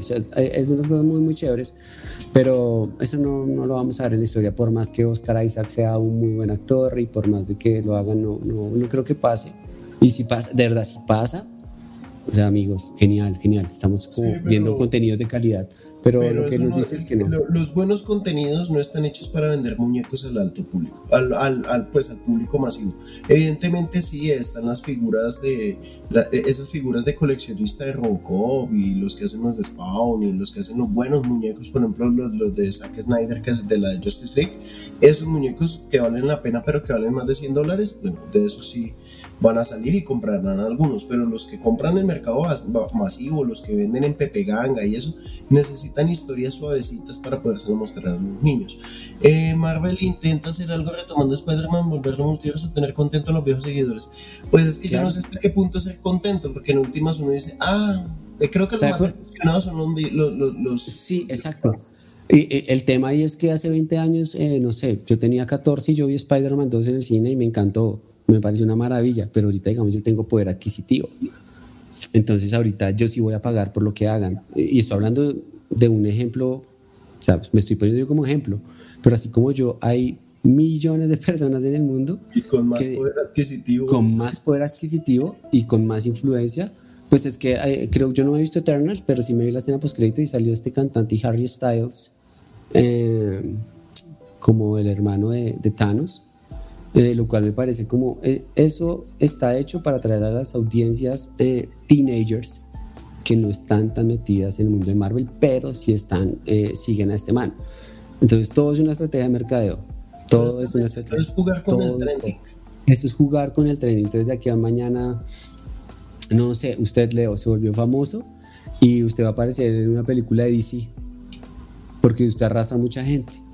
Pero ese, es el truco de las películas malas, poner a youtubers a que hagan doblajes. Sí, eh, eh, bueno, es que esa, eh, es que esa es otra. es que de acá, no, y entonces, no, y es que tacho, porque es que eso me encantó. Yo me vi el tráiler doblado y dije, esta miércoles yo no la veo en idioma colombiano, pero es que es ni es Terrible, es terrible, el doblaje es malísimo y aparte no, está, no está bien hecho en términos técnicos. No, y salen todos los influencers eh, Colombia, en Hollywood, no sé qué, María, no sé qué, está, no sé qué, sé, no, uff, no, lo máximo Colombia en Hollywood, no sé qué, y la calidad es tan, pero tan pobre que es como, no, es que le habrá hecho mexicano. Yo, la verdad, es que sentí que me sentí como viendo metástasis, güey. en esos doblajes. Decía, miren, la, la verdad, el, el, caso Encanto es particular porque ahora todo el geek, el geekismo se subió, no, que es que hay, es patriotismo y es hermosa y me encantó y todo en los canales y en los medios es, me encantó, es maravillosa, es lo mejor, invito, maricas, groupies mantienen en serio encendidos es con esta mierda solamente para alabar cualquier cosa, no son capaces de someter a la más mínima crítica y cuando detectan un error o un vacío, dicen básicamente que es que está, es para que las próximas entregas que se están abriendo nuevos mm. y tratan de justificar unas maricadas que no, eh, eh, nunca justifiquen, nunca justifiquen los contenidos que les gustan. Eh, creo que el contenido, los contenidos, las cosas malas. Por, ejemplo, atrás tengo una figura de, de, de Darkseid porque es que a, mí me gustó mucho el diseño del personaje, como lo hizo, como lo hizo Weta en, para la película de, Zack Snyder. Me parece una chimba, una chimba, me parece. Porque, pero usted no es fan de Snyder. Pero yo no soy fan de Snyder, ¿Sí? pero, pero me gustó tanto el diseño que, que, que, que, a eso voy. Y acá se quedan es en, el, es en un patriotismo tan, tan... ¿Qué les dan? ¿Les pagan con una puta boleta de cine para que vayan sí, eso iba a eso los pagan con una premiere el día anterior para una película que es mala. Eh, y no, es que estoy diciendo que a mí no me, no me inviten, porque la verdad yo ni tengo tiempo de ir a eso. Eh, si, me, si, me, invitaran, lo peor sería que no, les, no podría sería ir. la cagada que uno sacrifique el criterio y la opinión de algo solamente por un, al precio de una taquilla de cine. Marica, que o sea, a, hotel o algo, pero así. sí, yo la, una cervecita porque con Pola. Pero es que, es que de verdad, a mí, a mí con encanto me pasó algo y es que vi mucha gente que yo dije, marica, ¿usted qué, usted qué hace viendo esa mierda? Si usted nunca es fan de eso. Ah, no, pero es que es Colombia. Ah, pero si es Colombia, ¿usted por qué no, no fue a ver la película acerca de la colonización y de los indígenas? La animada que sacaron acerca de la cultura indígena. ¿Por qué no la fue a ver? O sea, yo lastimosamente, porque a eso voy. Eh, no, es, un fanatismo que ponerse la camiseta de la decepción Colombia. Exacto. hable, mal de la, selección, no hable mal de algún hijo de puta de estas o de una película de estas. Pues marica, se le viene todo el mundo encima a decir que uno básicamente es una, un antipatriota, pero la, la, la película es una mierda, pero nadie lo quiere decir. Y la gente, es más, se convencen a sí mismos de que es una maravilla y esta película, no, y se la pasan lanzando titulares y noticias falsas o malas interpretaciones. La película más vista en el Día de Acción de Gracias. Marica, es que el Día de Acción de Gracias la gente no va a cine, marica. Y cuando van y miran la taquilla mundial, esta película costó más de 200 millones de dólares. Esta película no va a dar rentabilidad ha le ha ido muy mal. Y ya ahorita que salió Spider-Man, se fue al culo. O sea, ya estaba no, desaparece.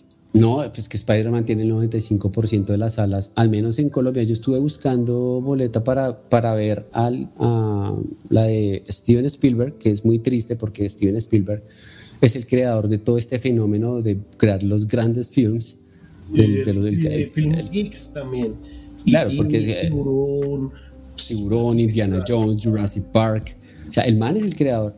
Y hay 25 funciones de Spider-Man y hay 3 funciones de Steven Spielberg, el creador de los blockbusters. O sea, sin Steven Spielberg no estaríamos viendo Spider-Man. Sin Steven Spielberg no habría universo cinematográfico de la misma manera en que está. Y es como, como que ya todo está tan enfocado hacia llevar a la gente allá, que claro, pues es que al, bueno, al final yo entiendo que es dinero y que pues el dinero, ta, ta, ta, ta, ta, ta, ta, ta, ta pero si la gente tuviera un poquito más de, de criterio, decir, bueno, estuvo buena, pero pues la verdad ya no quiero verla más, no quiero volver a ver, o sea, es preferible ver esto en la casa porque ¿para qué le invierto a cine? Eh, digamos yo tengo que... activo y no he visto o sea, yo, ¿usted cree que yo me puedo repetir Sanchi o La Viuda Negra o Eternals? No, marica, es que me da una hueva que... Y ahorita la gente está feliz perdiendo el culo, que es que la nueva serie de Hawkeye es una mierda. Y yo, me vi, yo me vi el primer capítulo y me quedé dormido. Uy, no, es una gonorrea. Y me la estoy viendo, y me la estoy viendo es por Kimping. O sea, si no hubiera Kingpin... Aparece al final, marica, y no hace nada, es una mierda. Y no es el mismo Kingpin, o sea, es que donde pusieran al verdadero diría, uy, Disney, ahora sí, ahora sí me, me cautivaste, te arriesgaste, pero no, ponen el cuerpo, pero no el alma. Y eso es, eso es, creo que lo que resume mucho los Creo que si fuera una frase de todo es como ponen el cuerpo, bueno, el alma, porque si pusieran el alma, no les gustaría el cuerpo. Exacto. Fíjese que algo, ah, Luis Carranza, gracias hermano por haber participado. Igual aquí queda por si quiere verse más tarde la, el asunto, luego, si está despachado y tomando cafecito, y si no, pues. Ah, preciso, acá leyendo un, un, post cualquiera dice: Listos para el final de, de Hawkeye en pocas horas. Sin dudas, una de las mejores series de Marvel.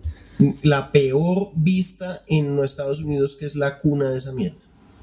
La que nadie está viendo. Nadie la está viendo. Es la mejor, pero nadie la está viendo. Y aparte de eso, los resultados financieros de esa serie están dando que no está ganando nuevos suscriptores. Disney Plus está No, es que ese es el gran problema de Disney ahorita, es que ellos como se centralizaron tanto en Marvel. Eh, Marvel y Star Wars, y ni Marvel ni Star Wars le están ganando gente. Y aparte ambos le hicieron el mismo, el mismo enfoque walk, el despertar, que es el nuevo, la el tema incluyente Sí. no está ganando gente. No, jaló, gente el primer mes de lanzamiento, tanto en Estados Unidos como en Latinoamérica, pero ahorita los números no crecen. Y esto es muy grave para una plataforma de streaming. Eh, Todos los caminos conducen a Netflix. Todos terminamos otra vez volviendo a Netflix porque decimos, ah, Netflix no tendrá lo mejor, pero tiene variado. En cambio, Disney Plus es una tristeza. No, sí, yo entro a Disney Plus y no encuentro nada que ver. De, hecho, yo estoy disfrutando mucho HBO. es bacano. Es muy bacano, me gusta mucho lo que, lo, eh, además porque tiene muchas películas en el catálogo que, que no se encuentran tan fácil. Y... Yo estoy usándome ahorita es porque me encontré, estaba viendo Kingsman en Star Plus, eso sí me gustó.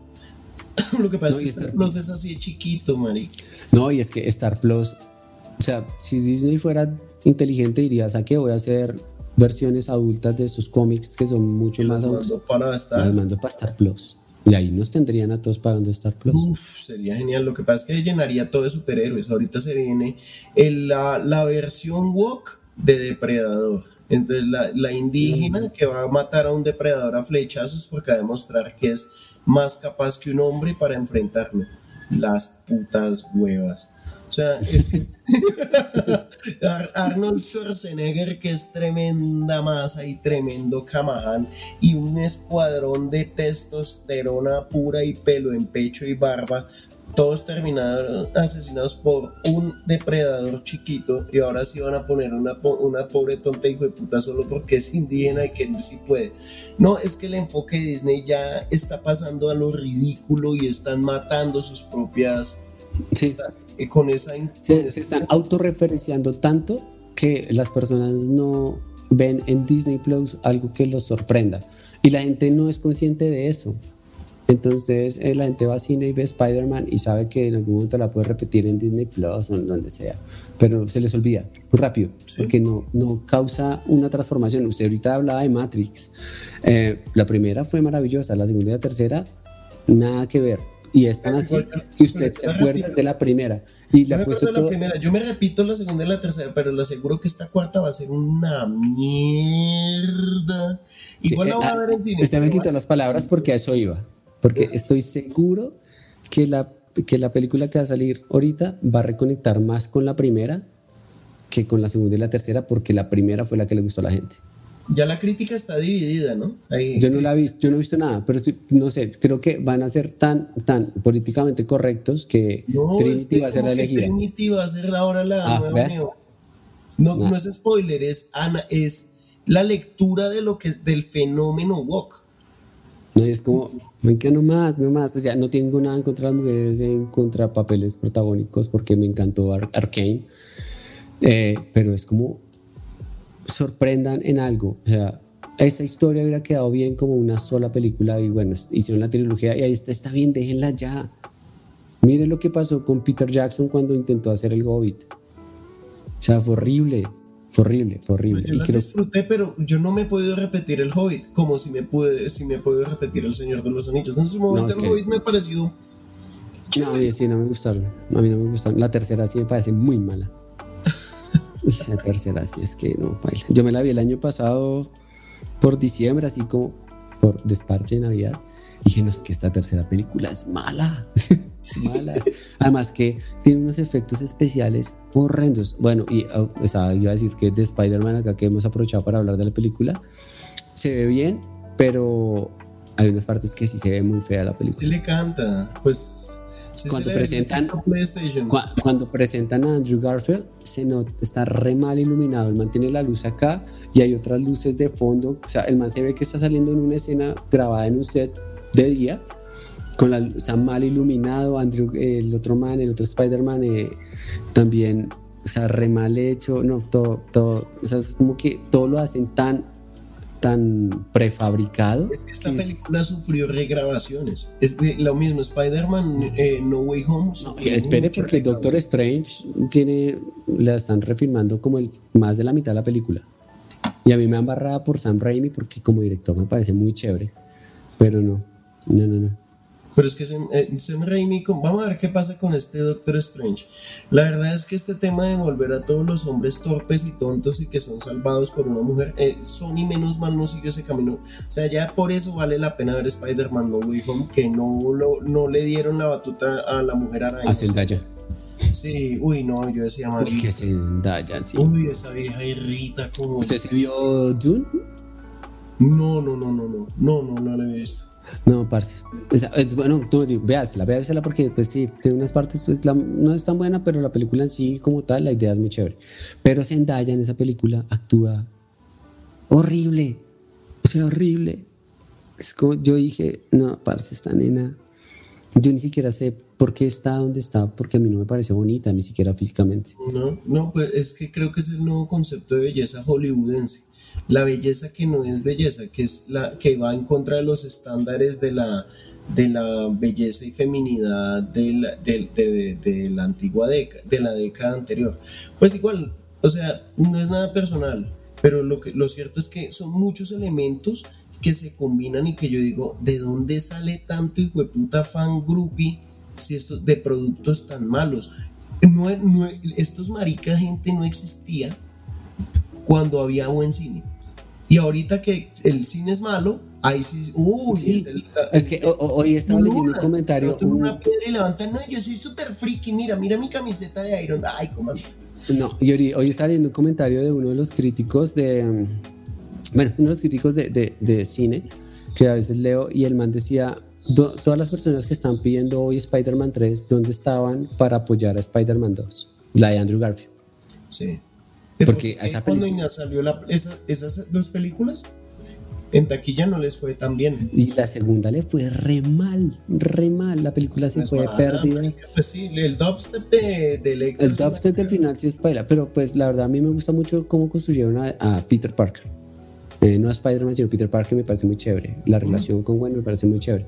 Pero, ¿dónde está toda la gente que está pidiendo Spider-Man 3? O sea, están hypeados.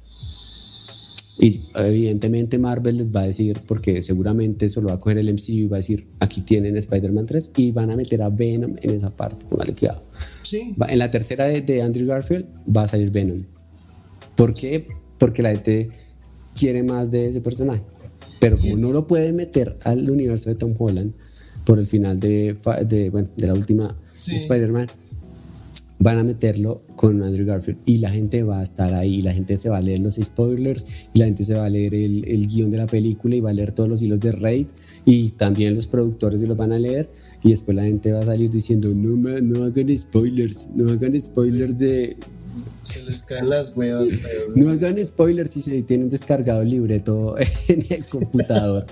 es que a mí me dio risa porque yo puse un post de Daredevil y empezaron a escribir, eso es un spoiler. Y yo como marica, ¿cuál spoiler? Si hace tres meses salió la foto Creo que la foto le salió, le salió, le, salió eh, le faltó salir en Caracol Noticias. Sí. en todo lado salía esa foto de. Esa es la otra, ¿no? Que eh, estas compañías, ¿ustedes creen que se les filtran los spoilers? Marica, no sean estúpidos. Esto es, eso es, son filtraciones controladas para despertar el hype en la gente y que la gente tenga idea de qué es lo que va a ir a ver para que se riegue el voz a voz. Y si no funciona, por eso es que cambian las regrabaciones.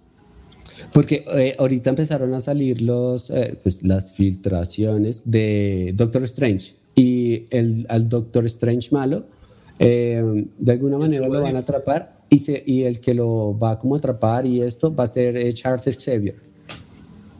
Porque ya está anunciado y de fuentes muy, muy confiables de que el, un X-Men muy importante va a salir en Doctor Strange, en el multiverso de la cosa esta.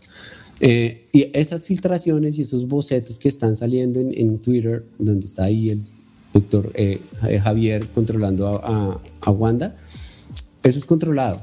Ellos saben hasta cuándo lo dejan rotar y hasta cuándo lo quitan.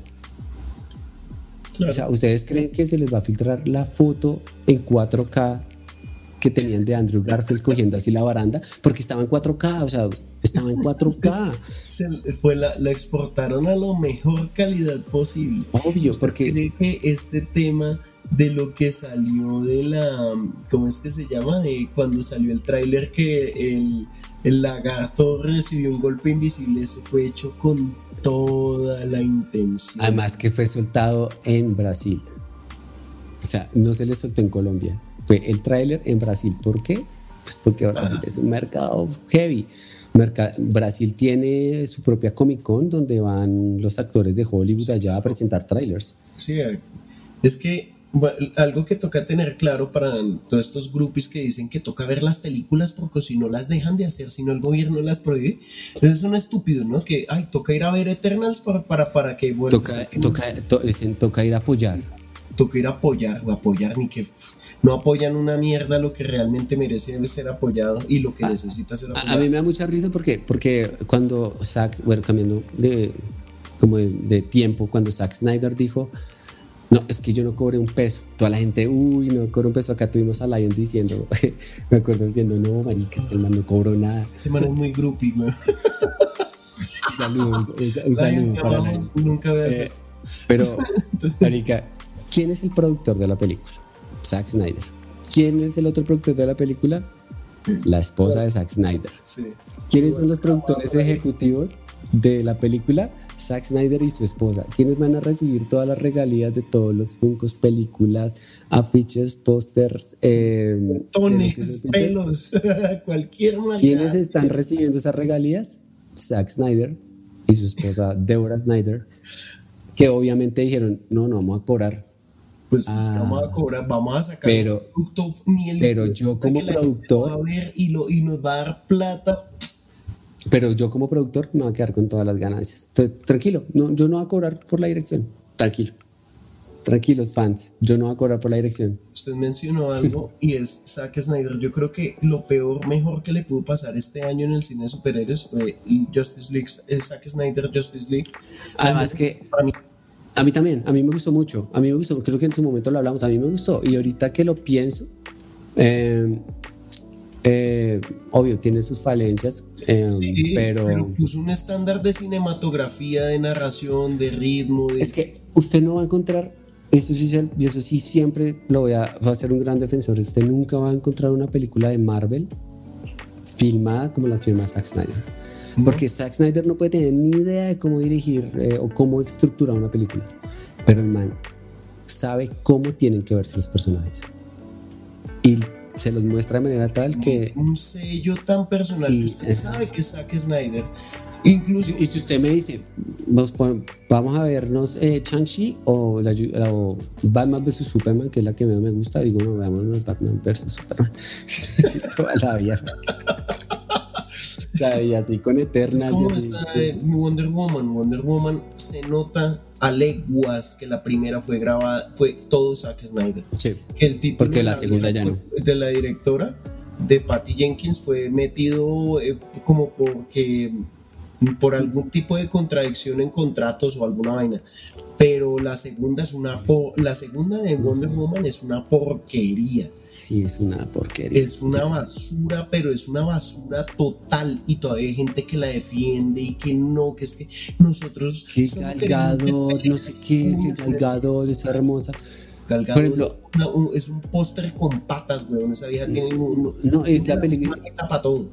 No, es que a mí me da risa porque hay, un meme que está Galgado gritando, Kalel, no. Y dice como, ¿qué tienen en común Patty Jenkins, Zack Snyder y Joss Whedon? Y es que ninguno de los tres pudo hacer actuar bien a Galgado. Con tres directores diferentes y la vieja no, no la logró. Y, ya no es el director, porque pues Patty Jenkins eh, se ganó un Oscar por Monster. Em, entonces, eh, pues mala directora no creo que sea. No es mala directora, pero es una, es una directora que tiene una visión también woke sobre el tema. sí, no, total. Y creo que ella es de las más, más, más woke de todas. ella es de las más woke de todas y es de las que, mejor dicho, el, afán de que la, eh, todo lo que cambió Wonder Woman para lo que fue la, la, la película que, que, lanzaron ahorita, la, la 1984 eso, eso, eso fue por visión de ella. Y fue un fracaso y lo quieren hacer ver como, uy, no, qué logro tan hijo de puta. Y la verdad es que fue una, fue una grosería esa película. No, esa película es tan mala, es tan mala que lo único bueno es el meme de todos te digan, pero yo te amo. sí, es como, o la de, la de, puedes tener tal cosa, pero puede ser mejor. Ese, ese meme. Ese meme es espectacular. Y creo que es lo mejor, es lo mejor de la película que nos dio esos memes. Eh, y pues ahí ya calculen la calidad de la película. No, es que es tan buena, es tan sensible. Coge un tipo, le mete la personalidad del otro, se lo come, lo manipula y al último lo libera y el otro queda comido y va abandonado y despistado. Lo secuestró un man, man le lavó el cerebro, pero es una heroína, es la heroína del amor.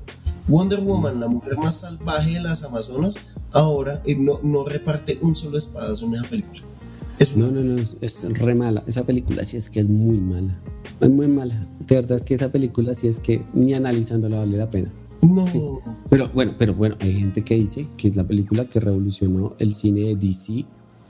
Eh, ¿Revolucionó a qué? Es como Aves de Presa, que en su momento salió y también salió un poco de defensores, no, que es que era necesario que se sacara una película con ese tono para la reivindicación del rol femenino entre las películas de superhéroes. Esa película es una mierda. Es terrible y el cast es horrible. Y esa fue la película que me mamó de Harley Quinn. cuando dije, uy, yo ya no quiero ver a esa puta vieja jamás. Y, me, y todo el mundo, no, que es que la nueva del Suicide Squad es una maravilla porque la dirige el mismo man de Guardianes de la Galaxia. Qué película tan obscenamente fea, desagradable, sucia, estúpida. Estúpida más, no puede estar. Mejor que la primera para mí. A mí, a mí me pareció chévere sí me pareció mejor que la otra, pero sé que la otra no es la versión que deberíamos haber visto. Se supone que HBO la va a sacar el otro año, ¿no? Pues ojalá, ojalá, porque, porque David Ayer es mucho mejor director que James Gunn. ¿Ese no fue el de Seven? Eh, no. Ah, no, no, fue el de Fury. Ah, ya. The Fury. No, David, Ayer, fue el que hizo Alien 3. Tampoco, no, no, no. No, es de David Fincher. Usted lo está confundiendo ah, con David Fincher. confundido David, pero sí, no, pero David, pero pues David Ayer tiene una nominación a mejor película al Oscar. Pues, pues, bueno, el, Oscar no es que sea como wow, pero eh, David Ayer es mucho mejor director que, que James Gunn. James Gunn puede hacer películas chistosas, pero a mí de la que me gustó, de lo que me gustó esta versión de, de Suicide Squad, que creo que es de la que no hemos hablado, es de mm, que, obvio, la inflaron, la mejor película de DC, de los creadores de Guardianes de la Galaxia, eh, es como, ah, para inflar a la gente, para inflar a la gente. Es que mm, eh, salió Silvestre Stallone. Eso es lo mejor de esa película. y, no salió hablando. El tiburón. A mí me encantó, parce. a mí me encantó. O sea, la parte donde desgarras y. Porque eso no, visualmente es espectacular. Yo la fui a ver en cine con mi señora y salimos ambos ofendidos. Yo dije, ¿qué es esta mierda? O sea, salí realmente, sentí que esta película la escribió un man de 16 años, pajuelo y drogadicto. James Gunn. Sí. James Gunn escribió Scooby-Doo y dirigió Scooby-Doo. Pero sí, no, pues calculen. Eh, a mí me gustó de Dave Gunn como productor. Fue que, que, yo sé que él la escribió, marica, me la juego que él la escribió. Es la del Superman Brightburn. Brightburn, eh, Brightburn, sí. sí. la del Superman malo. Esa me pareció una putería. Esa me gustó. el man la escribió. Estoy seguro que el man la escribió. El man parece como productor, pero yo estoy seguro que el man le metió sí, mano porque tiene el sello, tiene el toque. Y, y, creo que ese, y creo que ese es el ese es el, el fuerte del man. Escribir eso, pero escribir cosas sencillas. Es que el man se pone muy ambicioso y quiere tener mil personajes. Y a mí le funcionó con Guardianes de la Galaxia. La pero 1. la 1, pero es que la 1 es un Iron Man. Es como un Avengers 1 a, mí me gustó porque, porque a mí me gustó. Sí, pero ya la segunda ya, no, la segunda ya no me gustó y eh, con Suicide Squad sí sentí mucho de como ese humor de peo popo. Eh, no, que, ay, perdón, es que estaba haciendo popo. No, no. Sí, ahí yo dije, ese es James Gunn.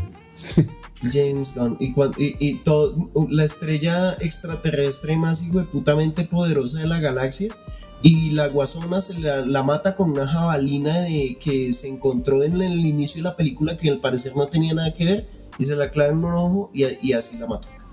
Y las ratas y la vieja la rata, no marica, yo no pude con esa película, me pareció tremendamente estúpida, tan estúpida como que en el inicio mandan un escuadrón a morir, donde mandan a Rick Flag a morir y después lo mandan a rescatar.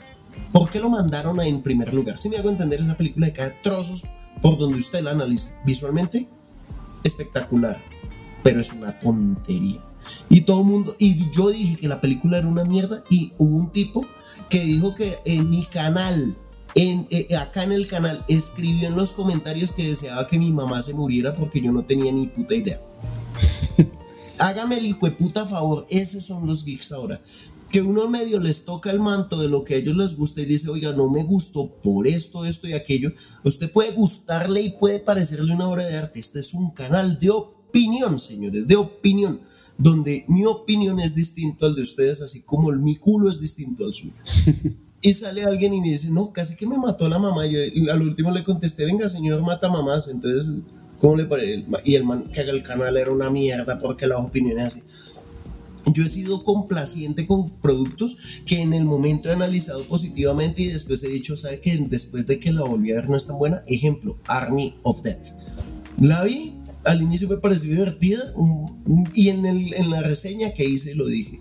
Me parece divertida, entretenida, pero tiene muchos vacíos y vainas que de pronto la segunda vez que la veo, no la he podido ver una segunda vez, me aburre. Y será muy Zack Snyder y yo he defendido mucho y yo he sido muy groupie.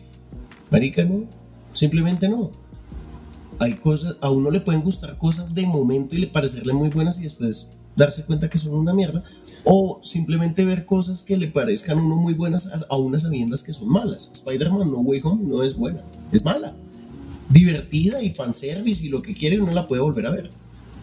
Pero de ahí eh, el criterio y la agresividad que toma los geeks eh, al momento en que uno les dice que algo que uno no, que, algo que a ellos les gusta a uno no le parece. Marica, la cantidad de mensajes estúpidos que recibí después de que publiqué, no hice video porque esta película no merece un video. Eh, la encanto, desencanto para mí. Yo empezando que no iba a ver eso. Yo me fui a, yo quería ver los cazafantasmas, pero los niños, que la película. Sí, sí, sí. Y fui con mis suegros y todo. Eh, no, yo salí tan aburrido que hasta mi esposa se puso bravo brava conmigo. ¿Que por qué no le gustó? Porque no le gustó si estaba linda, porque no me gustó, fue puta, canciones malas, cosas malas, los paisajes divinos, eso sí, la, la animación preciosa, pero a mí sí coman mierda y no me van a vender el tema de que esa Betty la fea es lo más maravilloso que le puede pasar. No, y es que, es que las, las, personas, digamos, o sea, tienen que aprender a, pues, a, a, evaluar las historias no como se vean, sino por lo que transmiten y cómo eh, cada vez adquieren más valor cada vez que usted las revisita que ese es el gran valor de la trilogía, por ejemplo, de, de Sam Raimi, que usted la puede ver ahorita y esa película le deja un mensaje diferente al que usted la vio la, la, primera vez. Usted le encuentra detalles, usted le encuentra que la pena. No el Cenicienta y los Vengadores en, en, Black Widow. Sí, o el, de comiendo chaguarma al final de la película, ese tipo de cosas. Eh, pero eh, eh, es como evaluar las películas por la historia, por lo que transmite, por, por cómo se va a ver en el tiempo esta película. Porque vuelvo a lo mismo, estas películas, por ejemplo, algo que a mí me fastidió mucho fue el juego del calamar. Todo el mundo lo estaba viendo y todo, que es una maravilla, que es una maravilla. Está bueno, pues sí, no, no, está mal. A mí me gustó, que diga que la porquería no, pero está Exacto, está bueno. digamos que es de las cosas de Netflix, que lastimosamente Netflix es el que más le apuesta a hacer cosas diferentes, porque Netflix es el que ha entendido cómo funciona el streaming. Sí, eh, claro. La variedad ellos saben, ellos saben, ellos saben que no está en dar lo que la gente quiere ver, sino está en hacer que la gente vea cosas nuevas que no se esperaban. Productos como, ahí está el juego del calamar, está Arcane, está lo que usted mencionaba, Castlevania, y así hay muchos productos eh, de Netflix, particularmente hablando de Netflix, que no son autorreferenciales o que no viven de, sus, eh, de la nostalgia por decirlo de alguna manera. Yo estoy ansioso por ver ver Call Soul temporada, última temporada. Sí, no, no, no, sí, sí, sí, sí si yo les puedo recomendar algo, una serie antes de, de morirse, Better Call Saul. Better Call Saul. Y les aseguro que esta mano de la meculos, culipe, sí, no, nunca han visto... No, porque es que como no, sale, no, no, pegan un tiro en toda la película, entonces como no tiene disparos, como no sale Walter White, entonces no. No, ni siquiera han visto Breaking Bad o, dicen que la han visto, pero les aseguro que no. Miren, el criterio da a que no tienen esos criterios, no los tienen. Si consumieran ese tipo de productos, no estarían alabando porquerías como Shang-Chi o Eternals o Spider-Man No Way Home. Sí, no, no. A, mí, a mí eso sí es algo que me... Ah, ahí. Hay alguien, alguien puso ahorita que nos están viendo en televisor ah, sí, Cris, Cristina Aguilar desde México, que nos está viendo en la televisión y estamos echando madrazo acá y ahí están viendo sus hijos. Saludos, niños. ya, es hora de dormir. es hora ya de acostarse. Sí, sí, sí. chao pues. Em, se me olvidó qué iba a decir, um, pero tenía que ver con, el, con lo, o sea, algo que que sí, a mí me, me, agotó ya mucho al final, que fue que por eso que usted hacía directos y directos era porque no había objetividad desde mi punto de vista. O sea, yo confío mucho en su criterio y a mí me gusta mucho discutir con usted porque usted me hace ver cosas que yo quizás desde mi punto de vista yo me estoy perdiendo. Y llegamos a una discusión, justo esto que estamos teniendo acá. Y así hemos tenido discusiones donde usted habla muy bien de Zack Snyder y yo hablo muy mal de Zack Snyder, pero entre los dos construimos un debate muy chévere. Pero eh, pasa todo lo contrario. No todos los temas dan para eso. Y no todas las películas dan para eso. Eh, hay películas que no se aguantan. Eh, hay películas que en los 10 primeros, primeros minutos que usted está hablando de la película, usted ya dice, no, pues que esto, no, ¿qué? ¿Para qué? Sí. algo que a mí me mamó de los directos era, bueno, yo comencé a caer en una trampa, ¿no? Y es a tratar de buscar la manera de hablar del trending y por lo mismo de que, pues para mí es bacano tener invitados y hablar carreta, pero un momento en que ya sentí que estaba hablando sobre cosas que ni siquiera me gustan. Hice un ejercicio de las películas de terror que a mí me gustaban y terminé siendo ridiculizado por mi mismo panel básicamente porque no les gustaban las películas. Y no estoy diciendo ni echando ni rencores ni nada. genial, cada quien con su criterio. Pero llegó un momento en que dije, ¿yo por qué estoy haciendo esto? O sea, realmente no siento que le esté dando valor a los temas que estoy no estoy teniendo el debate que quiero tener. Entonces de pronto por eso quise también darme un descanso porque dije, bueno, vamos a hablar, como ya no tenía tema, entonces vamos a hablar de esta USB.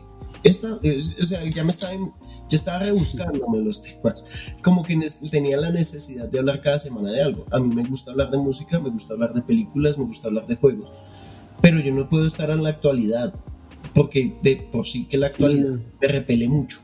A mí también. A mí también, a, mí sí, pues, también me han escrito como, no, que para hablar de esto, para hablar de esto, pero siempre terminamos llegando al tema de hablar de lo de ahorita, porque lo del trending. Y yo se lo he dicho a usted muchas veces, yo ya me mamé de estar hablando de las películas, o sea, yo me las puedo ver, pero a mí me mama porque siento que, que no estamos diciendo nada diferente a lo que, o sea, para hablar mal de una película, pues qué pereza. Sí. Para llevarle la contraria a la gente, solo para, pues para qué, pues la verdad es que prefiero tener discusiones como esta, donde podemos argumentar con muchas películas, muchas historias, pero podemos generar un debate. Y, eso, me parece mucho más interesante y creo que si todos los contenidos que se crean en, en Instagram y todos los lives y todo esto gira en torno al debate, a un tema. Eh, que va mucho más allá de que, chévere como salió Batman en, no sé, en la película de Nolan, no, las, las los 10 mejores momentos. No, marica, yo vi directos enteros, semanas, eh, semana entera, gente haciéndole especial de los cameos de Space Jam. No, mani. A mí me invitaron a uno, Margarita me invitó a uno. Ay, qué. Hola, Margarita. Sí, no, saludos. Hola, linda. Me encanta lo que haces. El, el, el tema es que empecé a ver que se volvió tonto y forzado, muy forzado. Yo, yo he querido desmarcarme de eso porque básicamente no, no, no pareciera valer la pena. Porque eh, eh, eh, básicamente es como si yo me pusiera al lado de recomendarle a mi público ver una película que a mí en lo personal me parece mala, solamente para tener vistas, solamente para tener reproducciones. Y, o, yo someterme a la tortura de ver una película que sé que es un soberano pedazo de mierda y meterlos aquí a ustedes a, obligarme para poderles traer el tema de la novedad. No, weón. Así mismo con los juegos. Yo adoro los videojuegos, pero yo no soy una máquina, weón. Hoy me la pasé, hoy me jugué tres horas de, eh, de Final Doom y todavía estoy como a cuatro horas más de acabarlo y mañana no podré jugar o tendré cosas que hacer. No puedo estar en ese consumo constante y no, lo que menos voy a hacer en este canal es inventarme las hipoputas opiniones. Que, es, lo que pasa en, muchos lados, yo siento eso. Se inventan las opiniones para salir a hablar maravillas de productos que ni siquiera han visto y que la verdad estoy muy seguro de que no les interesa. Sí, obvio. Muchas, y ahí sí, a todas las personas que están ahí en el chat y conectadas, eh, muchos de los contenidos, de los directos, de las cosas que ustedes ven en, en redes, en lo que sea, eh, muchas de esas personas hablan de eso porque les toca o porque, porque les da likes, pero no porque están convencidos de que sea un buen producto.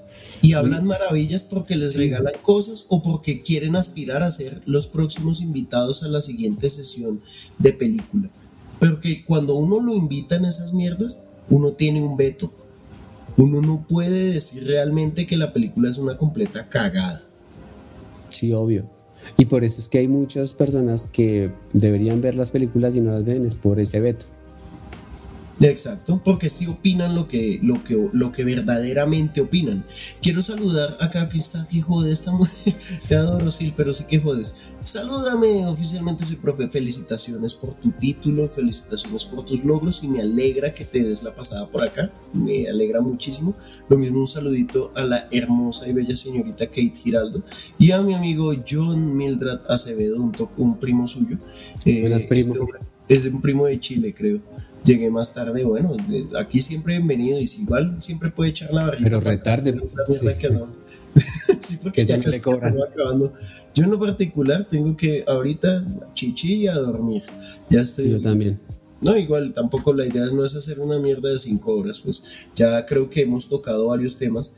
Básicamente lo que en, en mis conclusiones personales, adelantándome para que usted también dé las suyas, ¿qué es lo que a mí me decepciona en la cultura geek? Primero, que la cultura geek en este momento, por lo menos se ha reducido a lo que es tema de superhéroes y las cosas que son geek, que valen la pena, son muy ignoradas o pasan a un segundo plano. Está primero los superhéroes, las supercapas y las supermallas y debajo todo lo demás que puede llegar a ser incluso mucho más interesante.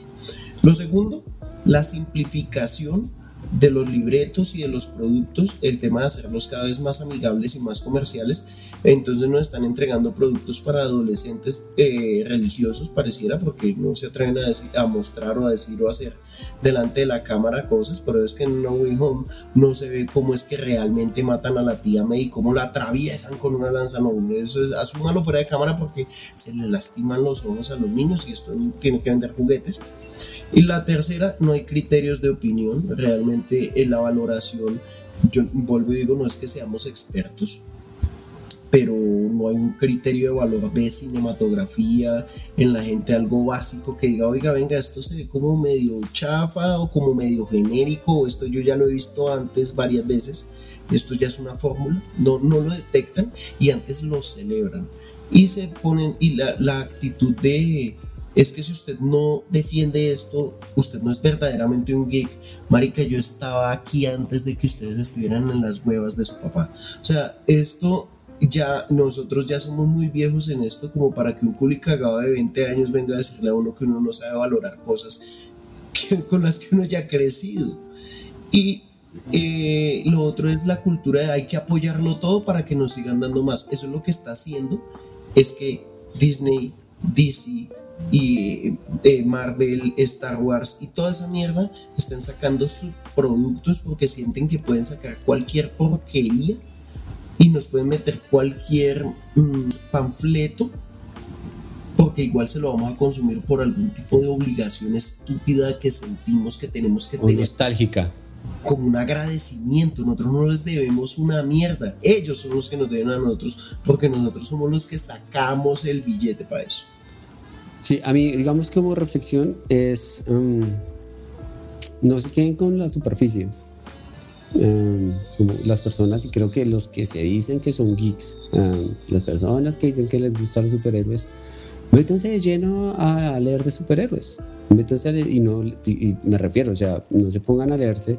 Eh, bueno, me voy a leer lo que salió este año de Batman, no. Métanse, pongan internet, ¿cuáles son las historias desconocidas de Batman? Las mejores historias de Batman desconocidas. Léanse esas. Eh,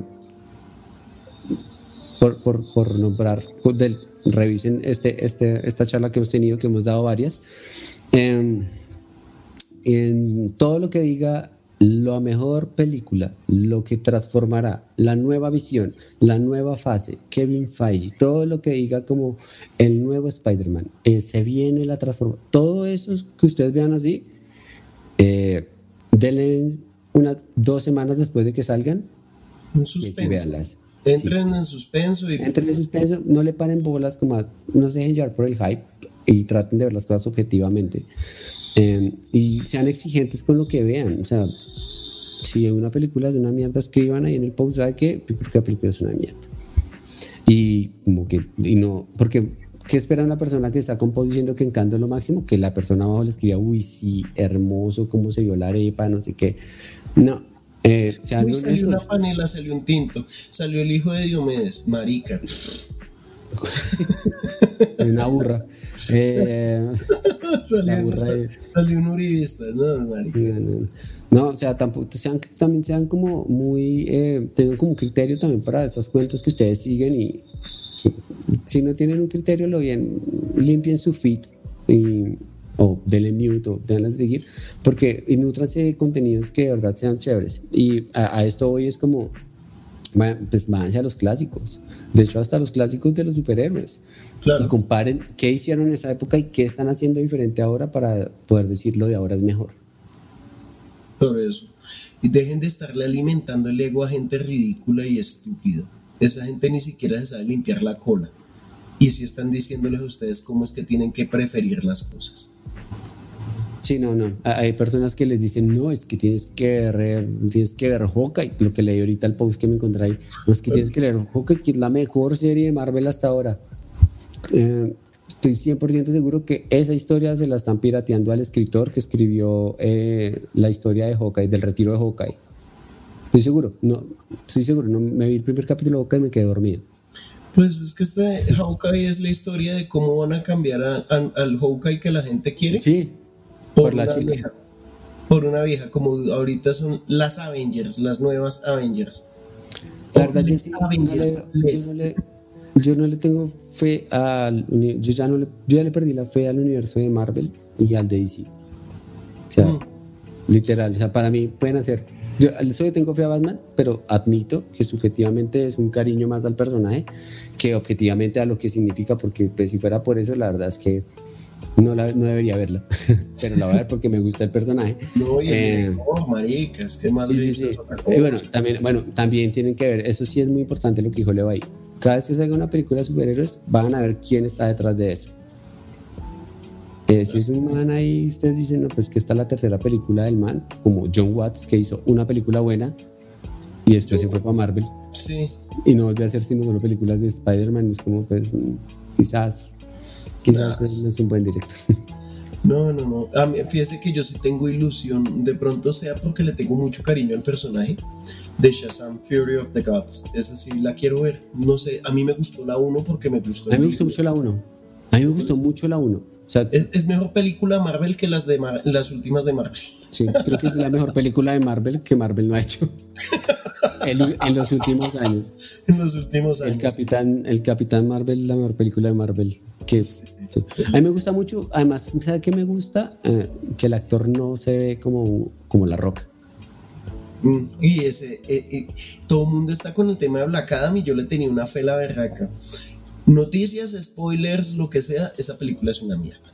Tanto así que la están regrabando casi que completa porque eh, cuando la vio La Roca, dijo que, no, que no le gustaba porque era una comedia y él quería una película casi que de terror. El director no, entendió. y no, no, van a grabar pedazos para tratar de arreglarla, eso va a quedar una colcha de retazos.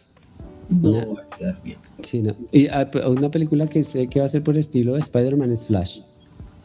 Uf, eh. otro fanservice de mierda. Solamente, y la gente está que pierde el culo solo porque va a aparecer Michael Keaton. Ay, no. Y Ben Affleck. Pero aparece, aparecerá 15 minutos, 10 minutos y Como Daredevil. Como pues Daredevil que 20 pues segundos. Hola, soy un abogado. Hola, soy Batman. Y ya. Y que a la verdad es como, pues, marica, como así. A mí el Batman de Ben Affleck me pareció el mayor desperdicio de la historia del cine. Sí, sí, sí, sí, sí, además porque él mantenía un tono muy dark. Muy Ese hubiera funcionado para película o para serie o para lo que sea, pero todo lo cagaron y ese man también está muy podrido en el alcoholismo, ese man ya no puede más. Yo creo que hubiera hecho eso y el man no, se termina para matando una vaina así. Sí. historias trágicas. Sí. pero bueno, eh, eh, eh, quedamos con lo que con lo bueno que podía haber sido y no la mierda que salió. sí, no, no sí, eso es parte de lo que a mí me deja la buena sensación y el, digamos, el afecto que le tengo a la trilogía de Snyder es del potencial que pudo tener. Porque probablemente si la hacen, eh, lo cual sería, pues para mí me parecía muy genial porque hicieron una visión muy chévere. Eh, pero pues no va a pasar, entonces es mejor quedarse con el no sido. Y si va a pasar ahorita, ya no es lo que ya no es lo que era antes. Ya no, no, no, mejor dicho. Ya no va a sorprender. No, no porque ya de por sí el libreto de la segunda y la tercera parte ya se filtró. Sí, ya. Pues, eh, al menos las primicias. Entonces ya uno dice, ah, bueno, no, sí, genial, chévere. Pero bueno. Muchachos, yo creo que ya aquí con esto me despido. Les agradezco a todos por este 2021 tan bonito. Eh, eh, trataré de hacer directos que sean interesantes eh, respecto a temas que, que, nos gusten. Rodrigo siempre junto con Héctor y junto con Juan Carlos y a veces con Mario son los mejores panelistas que yo tengo voy a tratar de no volver a saturar esto de panelistas porque en últimas me termino cagando mi propio contenido quiero traer temas más interesantes, quiero divorciarme del concepto geek como lo conocen, no significa que no significa que no vaya a seguir hablando de videojuegos, ni de películas, ni de los temas que a mí me interesan, pero es eso, los temas que a mí me interesan. Ya no voy a seguir gastándole babas a esta puta mierda de estar hablando temas que, que no me satisfacen y que lo que me generan es estrés pendejo alrededor de cosas que son subproductos. Para escuchar halagos de películas malas tienen todo el resto de canales. Vean, váyanse a los McFlys. Allá hijo de puta si le echan flores a cualquier pedo de Marvel. o a cualquier pedo de DC, cualquier porquería, ya allá se las recomiendo. Aquí, pues no sé, de pronto hablamos de otros temas y todo el asunto. Y aquí es todo lo contrario. Aquí sí, aquí y, honestamente yo no estoy, de pronto sí traeré otra vez algún video para criticar algo que no me guste y el asunto, pero la idea es no ser reiterativo, ni en halagos ni en insultos, o sea, la idea es traer un contenido un poquito más, eh, más a mi visión, yo soy, yo soy un adolescente, yo no soy un adolescente, yo tengo 40 años, yo no estoy como para andar lamiéndole las huevas a nadie ni diciendo que, que me gustan cosas que definitivamente no me y si nos quieren invitar a hablar de, a, a premiers, eh, sepan ah, que vamos a hablar mal. Que, que, es muy probable que si su producto es una basura, pues probablemente vamos a decir, oiga, no, me pareció más malo que, que Caín. Pero igual, o sea, eh, eh, fue un 2021 muy, muy bonito. Seguramente haré un video de, de fin de año contándoles un poco cómo fue el canal, qué cosas han pasado, algo más a mi perspectiva más personal. Este es el canal de Don Liendro y es la perspectiva de Don Liendro y sus amigos. Pero hasta ahí, o sea, ya, ya, ya esa maricada de tratar de, de estar como en, la, en el subido en el trend, más en este trend tan decepcionante, es que hubieran cosas buenas. Puta, vivimos la era de Harry Potter, del Señor de los Anillos, éramos felices y no lo sabíamos, ¿no? Sí, la, verdad, este, este año que se cumplieron los 20 años de la comunidad del anillo, yo dije, parce, éramos tan felices, ya teníamos la comunidad, o sea, de la comunidad del anillo, o sea, obvio, ya ahorita se habla uh, muchas cosas, pero en esa época nadie hablaba de, nadie hablaba de eso. No como ahora. Y, no, y eran películas, fue súper taquillera, recaudó 400 millones, 600 millones, ahorita una película alcanza 2 mil millones. Y eso. Y eso, y eso cuando, uff, y, Harry Potter, que para ese entonces era tan criticada y como tan medio mierdosita. ¿Cierto? Sí. Y, y tan mierdosita, y, ahora yo la miro y la miro con, con esa nostalgia, era tan bueno. Habían productos buenos entre lo malo, entre lo que uno consideraba malo de la época. Ahorita es que todo es tan malo que sacar algo bueno se vuelve difícil, entonces uno termina volviendo bueno lo que es regular lo que es hasta medio. Y es muy triste, sí, es y es muy triste porque ese es el estándar de la industria. Sí, y así vamos. Y oye, y esto se va a poner peor. Uf, y el otro año que vienen como 60 series de Marvel y 40 de DC, uf. Aquí me acuerdo Lady recordándome cuando me invitaron a Somos Caldebrón, canal muy bacano, que la verdad me encanta el estilo de Mario y de César, que pese a ser bien gamberro, pues ellos no, no ceden a las opiniones, pueden tener todos los panelistas diciendo que una cosa es una maravilla, si a ellos les parece una mierda lo dicen. Ese día a mí me la, eh, yo, yo hablaron uno especial de zombies y me puse a hablar cosas sobre la mediocridad en la que cayó de Walking Dead, ay marica me sacaron del llavero más de uno. no, pero de Walking Dead sí está mal. No, es que no, ¿para qué? ¿Para qué? ¿Para qué? No, pero no, Leo, no. O sea, a mí invíteme cada vez que tenga temas como estos en los cuales pueda desahogar mi, mi corazón. Eso. Igual, usted sabe que esta es su casa, mi hermano, y cuando quiera, incluso usted sientas en toda la libertad de proponer el tema, ya sea de película, disco, cómic, eh, lo que sea. Eso para mí es un deleite. Fue, un, gran, un, gran año, muchos debates. Los debates que hicimos a principio de año estuvieron buenos. Fueron muy ricos, fue muy sabrosos. O analizar discografías y eso. Creo que lo que pasa es que llega un momento en que uno ya no sabe qué hacer, entonces comienza a estirar el chicle. Y ahí fue donde usted se Toca, toca, toca eh, pensarlos más para hacerlos más interesantes. Sí, sí, sí. Y vuelvo y digo, prefiero estos debates más conversados entre dos que entre cinco maricas de los cuales solamente hablamos tres. Sí, sí, sí. Bueno. Leo, muchas gracias a todos, muchas gracias ahí en el chat que estuvieron hasta el final. oiga, estuvo muy bacano. En serio, mil y mil gracias. Y bueno, cualquier cosita, felices fiestas. Nos vemos el otro año. Qué maravilla tenerlo por acá. Muchas gracias. Leo. pues. Vale. Chao.